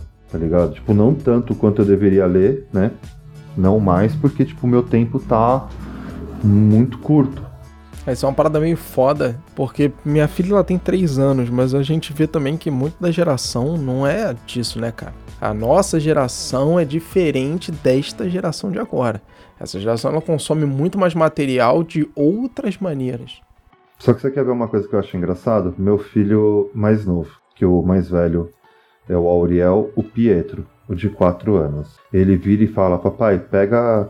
Vamos ler o livro do Batman? Papai, vamos ler o livro do, Na do maneira. Lanterna Verde? Aí eu, vamos. Que é que o chroma aqui tá na frente, que são uns quadrinhos que eu tenho aqui embaixo. Uhum. Entendeu? Aí ele pega, ele quer, ele pega os livrinhos, ele tenta ler. Pô, ele tem quatro anos, cara. Ah, mas revista em quadrinho é diferente de livro, pô. Não, não. mas mesmo assim, caramba. Mas, mas revista quadrinho é diferente pega, livro. Ele, ele pegou o Caronte. O Caronte, eu tava, eu tava lendo o Caronte. Aí eu saí para fumar tal, fui pegar um café, que não sei o quê. Tô respondendo mal, que tô respondendo a galera tal. Quando eu entro, ele tá com o Caronte aberto assim, passando as folhas. Eu falei, não, papai, tô lendo. é, isso aí tá com cara. Aí eu fiquei tá assim, muito com tipo... cara de ser influência, né, cara? Aí eu falei, puta, que bom, né, mano? Ele vai gostar de ler e tal. E eu tô tentando, tipo, colocar as leituras em ordem, tá ligado? Aqui cada hora aparece mais coisa. Tipo, tem o Sigmata pra terminar de Sim. ler. Tem o Repita o Sinal pra terminar de ler. Agora tem o, o Happy Est. Tem o Defiante. Eu tenho Chamado de Cthulhu, sétima edição pra terminar de ler. Tales from the Loop pra terminar de ler. Caronte tem o D&D pra... quinta edição pra ler. Tem o quinta edição pra ler. Tem o, o, o Caronte pra ler. Eu comprei o sétimo mar pra ler que mais que eu comprei? Não, o sétimo mar é maneiro. que mais eu comprei? Eu tenho todos os livros do Chronicle of Darkness aqui atrás para terminar de ler. Porque é o Mestre Wood. E Chronicle of Darkness bem pouco. Então eu tenho que me atualizar pro Chronicle of Darkness. Ou seja, tem livro pra caralho pra ler. Porra! Tem o Old Dragon, tem, tem o Little Fears. O Old Dragon é maneiro também, mas ele é bem basicão, né? Ele é, ele é bem aquele old schoolzão, então. Eu nunca. É bem, a, a, leitura dele eu acho uma leitura bem rápida até. Eu achei eu... uma leitura bem rápida justamente por ele ser muito old school, então. Eu nunca, joguei, eu, eu nunca joguei Old Dragon e nem li o Old Dragon. Ele é um, ele é um old school, cara. Você vai, quando você começar a ler o Old Dragon, você vai começar a ver uma semelhança muito grande com D&D e AD&D. É isso que você vai ver. Então, a, o D&D, o livro, o primeiro livro do D&D, ele é muito fino. Ele deve ter, sei lá, é 97 páginas. Então, o AD&D também, ele era, eram livros muito finos, por mais que ele tivessem todos aqueles montes de, de, suplementos e, né, e falando de classes e itens mágicos, não sei o quê. Então é muito rápido é. de consumir eles, cara. Eles são muito rápidos de consumir. O Old Dragon vai na mesma linha. É diferente do Defiant, né, que são 604 é. páginas. É querer o um É diferente do Pathfinder, que tem 612, se não me engano, 600 e um amigo 30. meu, o, o meu. Mais um é irmão do outro, pelo visto. É, um, um amigo meu, ele virou e falou: Porra, mano, tô louco pra jogar o Pathfinder e tal. Aí eu falei: Puta, cara, eu não consegui comprar o Pathfinder, né? Eu não consegui, faltou grana para comprar que eu ia apoiar o Pathfinder. Eu falei: Meu, não, não deu tempo de eu apoiar o Pathfinder. Ele falou: Não, se quiser eu te mando. Eu falei: Não, não, não. Eu falei, não precisa mandar o livro. Eu falei, Depois eu pego lá na, na New Order, né? Compra o PDF e tal. E tipo, a gente vê, né? Aí ele, não, pô, beleza. Aí eu falei, cara, mas quantas páginas são? Ele, ah, mais de 600, nunca lerei. Meti logo aquela, nunca lerei.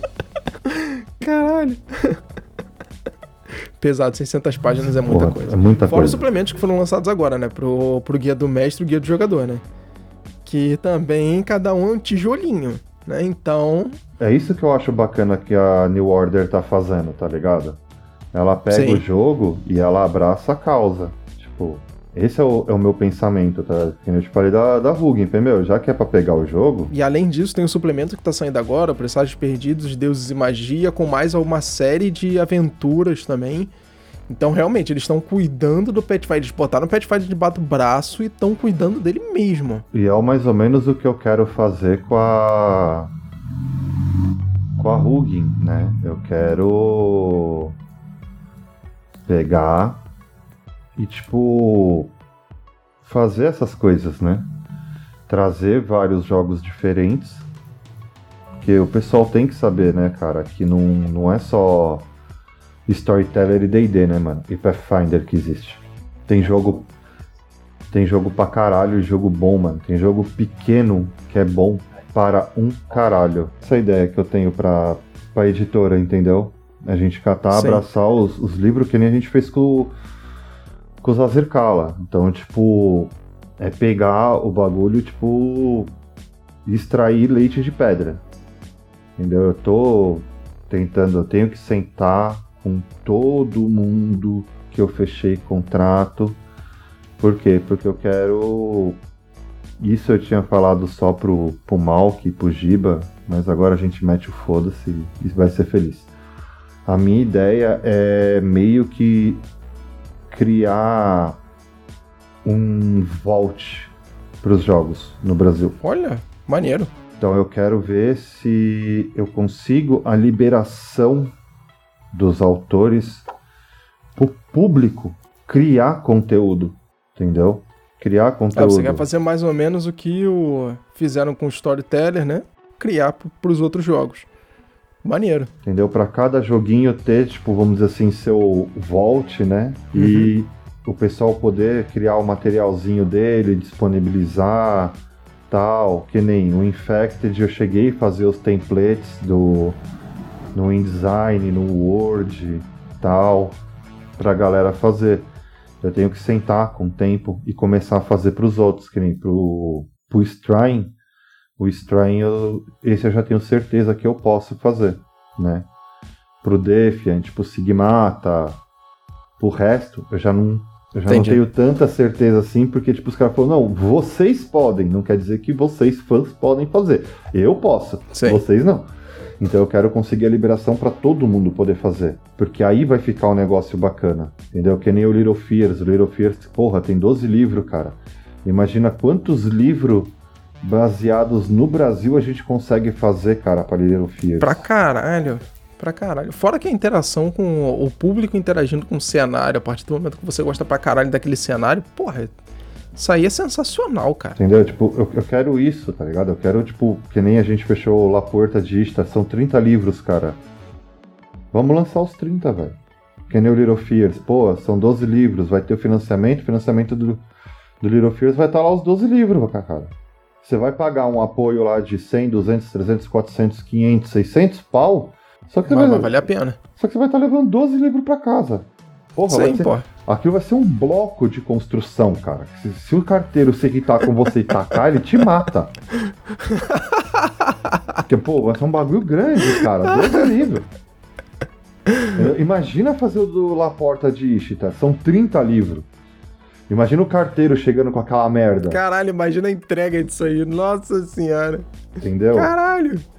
Sim. Não é livro fino, não, mano. É livro grosso o bagulho. O negócio é, é grosso. O negócio é, o bagulho tá em espanhol, cara. A hora que virar pro português, é capaz de ficar maior o livro, hein? Aí eu quero ver o carteiro levar essa desgraça de pacote com 30 livros. Caralho, muito bom. Eu, se eu fosse carteiro, eu não levava, não. Eu mandava o cara ir buscar lá no correio. Vai buscar no correio. Eu não vou ficar Foda a galera ter que ir lá buscar isso no correio, exatamente. Foda vai ser tu ir lá buscar essa porra no correio, é. o correio não vai querer entregar na tua casa. Né? Tá aqui o pariu. Entendeu? Então, tipo, a nossa Enfim. ideia é essa, tá ligado? Tipo, é esmiuçar o sistema e lançar, tipo, tudo pro cara ter, tipo. Não que o cara seja obrigado a usar tudo na mesa, mas ele ter tá ligado? Ele ter, tipo, que eu acho tão chato, cara, tipo, você pegar um jogo e, tipo, só ter o, o core, tá ligado? Você só tem o livro básico dele e você fica assim, tipo, vou usar Google Tradutor nos livros. E sai aquela bela bosta. Sai uma merda que você fica, tipo, hã? E você não consegue entender o que você mesmo traduziu, tá ligado? E você acaba se frustrando. Então, tipo, é chato que nem eu, eu tenho o, o, chamado de Cthulhu sétima edição, eu tenho porque minha esposa me deu de presente. Eu queria os outros? Quero. Tenho dinheiro para comprar? Não, não tenho. Vou comprar? Vou, assim que eu tiver dinheiro, entendeu? Assim que eu tiver dinheiro, assim eu vou comprar. Assim que possível. Assim que possível. Vou voltar a narrar chamado de Cthulhu? Quem sabe, talvez, não sei. Pode ser que sim, pode ser que não. Porque chamado de Cthulhu é outro jogo que eu me empolgo bastante, entendeu? Que aí a gente cai naquele papo do Tormenta.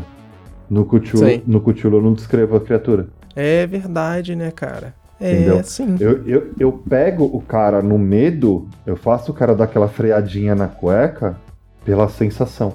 Então, tipo, é aquilo que eu tava falando da Tormenta, pô, quando ela era um mistério tal, os caras entravam lá, morriam. Sim, no chamado de Cthulhu isso funciona pra caralho. É, e na Tormenta funcionava também, porque se você entrasse lá, você ficava louco, você morria, a porra toda acontecia, a Lady Murphy caía e incorporava em você, né? Porque qualquer coisa que pode dar errado dá. Isso aí. Lá não é dará, é dá. Entendeu? Então, tipo, era, era isso que me atraía. Depois que os caras explicaram tal, que aí começou a surgir o nome de raça tal, eu fiquei assim, tipo. É, mas pra mim não cagaram, não. Pra mim, sinceramente, é, tipo, ficou maneiraço pra caralho. Tipo, mas. Eu fiquei assim, tipo, Realmente, tipo, eu entendo você. Falei, ok, mas a, a, graça era o. Era um mistério. Era um misterinho ali, sabe? Tipo, que bosta é Era você fazer o que você quisesse com aquilo, é, né?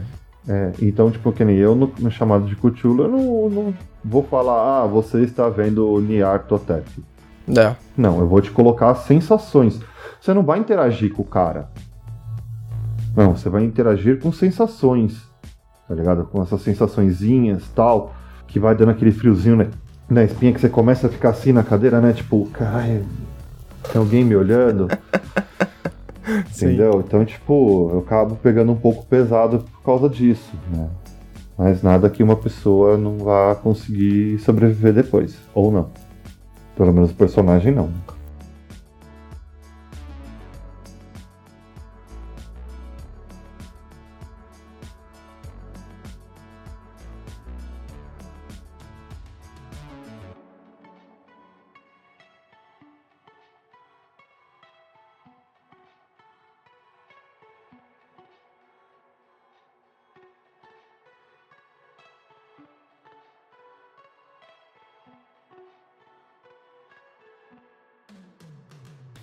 Então é isso aí, Lobo. Cara, brigadão por ter aceitado gravar com a gente. Falar mais um pouquinho, contar um pouco da sua história da Rugmune, dos, dos próximos planos da Rugmune. Vai voltar aqui para falar com a gente, que tem jogo pra caralho saindo. São só 19 jogos, gente. São só 19 jogos. só 19 jogos, entendeu? Então tem jogo pra caramba saindo e jogos muito bons. Sinceramente, cara, eu desejo sucesso pra cacete pra vocês com os financiamentos, que dê certo pra caramba, que continue dando certo, evolua cada vez mais, vocês consigam atingir um patamar muito maior do que vocês esperam. E principalmente nesses planos que vocês têm, né, de criar um vault, de realmente trazer os títulos e manter os títulos debaixo do braço, sempre alimentando aquilo para os jogadores que compram a ideia, que participam, porque quando o cara é fã, cara, ele vai e ele só vai e não tem essa, mano. Eu que agradeço e eu esqueci de falar uma coisa, mano. Do Defiant. Pô, mas do Defiant vai ter um episódio só pra ele, cara. Não esquenta a cabeça. Mas para quem já quiser ir acompanhando notícias do Defiant, fala para mim como é que a galera faz para achar tantas informações do Sigmata quanto do Zozirkala e do Defiant que tá chegando aí também, que tem uma proposta, ó, linda no nosso Instagram, arroba. No nosso Facebook, só colocar lá Rugmunin Editora. No Twitter, Rugmunined. Nos grupos de WhatsApp, que é qualquer coisa é só mandar mensagem para nós lá na, no Facebook, no Twitter ou no Instagram que a gente manda os links. No site da Rugmunin, que é rugmunin.com.br, tem lá o site não tá completo ainda, gente, porque como a gente falou, são 19 jogos. Eu sou uma pessoa só para subir a descrição de 19 jogos. então, tem muito jogo que ainda não tem descrição no site, só tem um breve comentário deles e não estão todos lá ainda. Eu tenho que subir eles todos lá. Mas é assim. E tem material do, do Defiant já saindo, também do Happyest é que eu ia dar um spoiler foda do. Do. do Eita porra! Do, Eita porra! Do eu só vou falar o seguinte: para quem gosta de jogar online, não vai precisar usar o Roll20. Não vai precisar usar. Sério? Hum, olha. Interessante. Diferente. Interessante. Diferente. E vai ser em português, hein?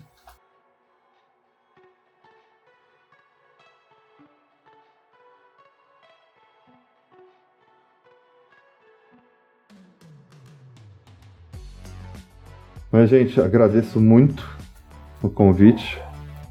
Precisando de nós para ficar falando groselha enchendo linguiça, nós volta.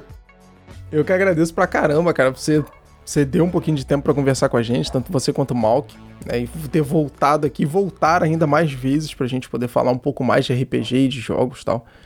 E, cara, parabéns pra cacete pelo trabalho que vocês estão fazendo, que, sinceramente, sensacional. E eu, como consumidor de RPG, jogador de RPG, eu espero que isso vá cada vez mais longe, porque também é interessante para mim. Então, Se é bom para você, é bom para mim, é bom para todo mundo e só vamos. Só vamos, só fecha o olho e vai, mano. Só vai.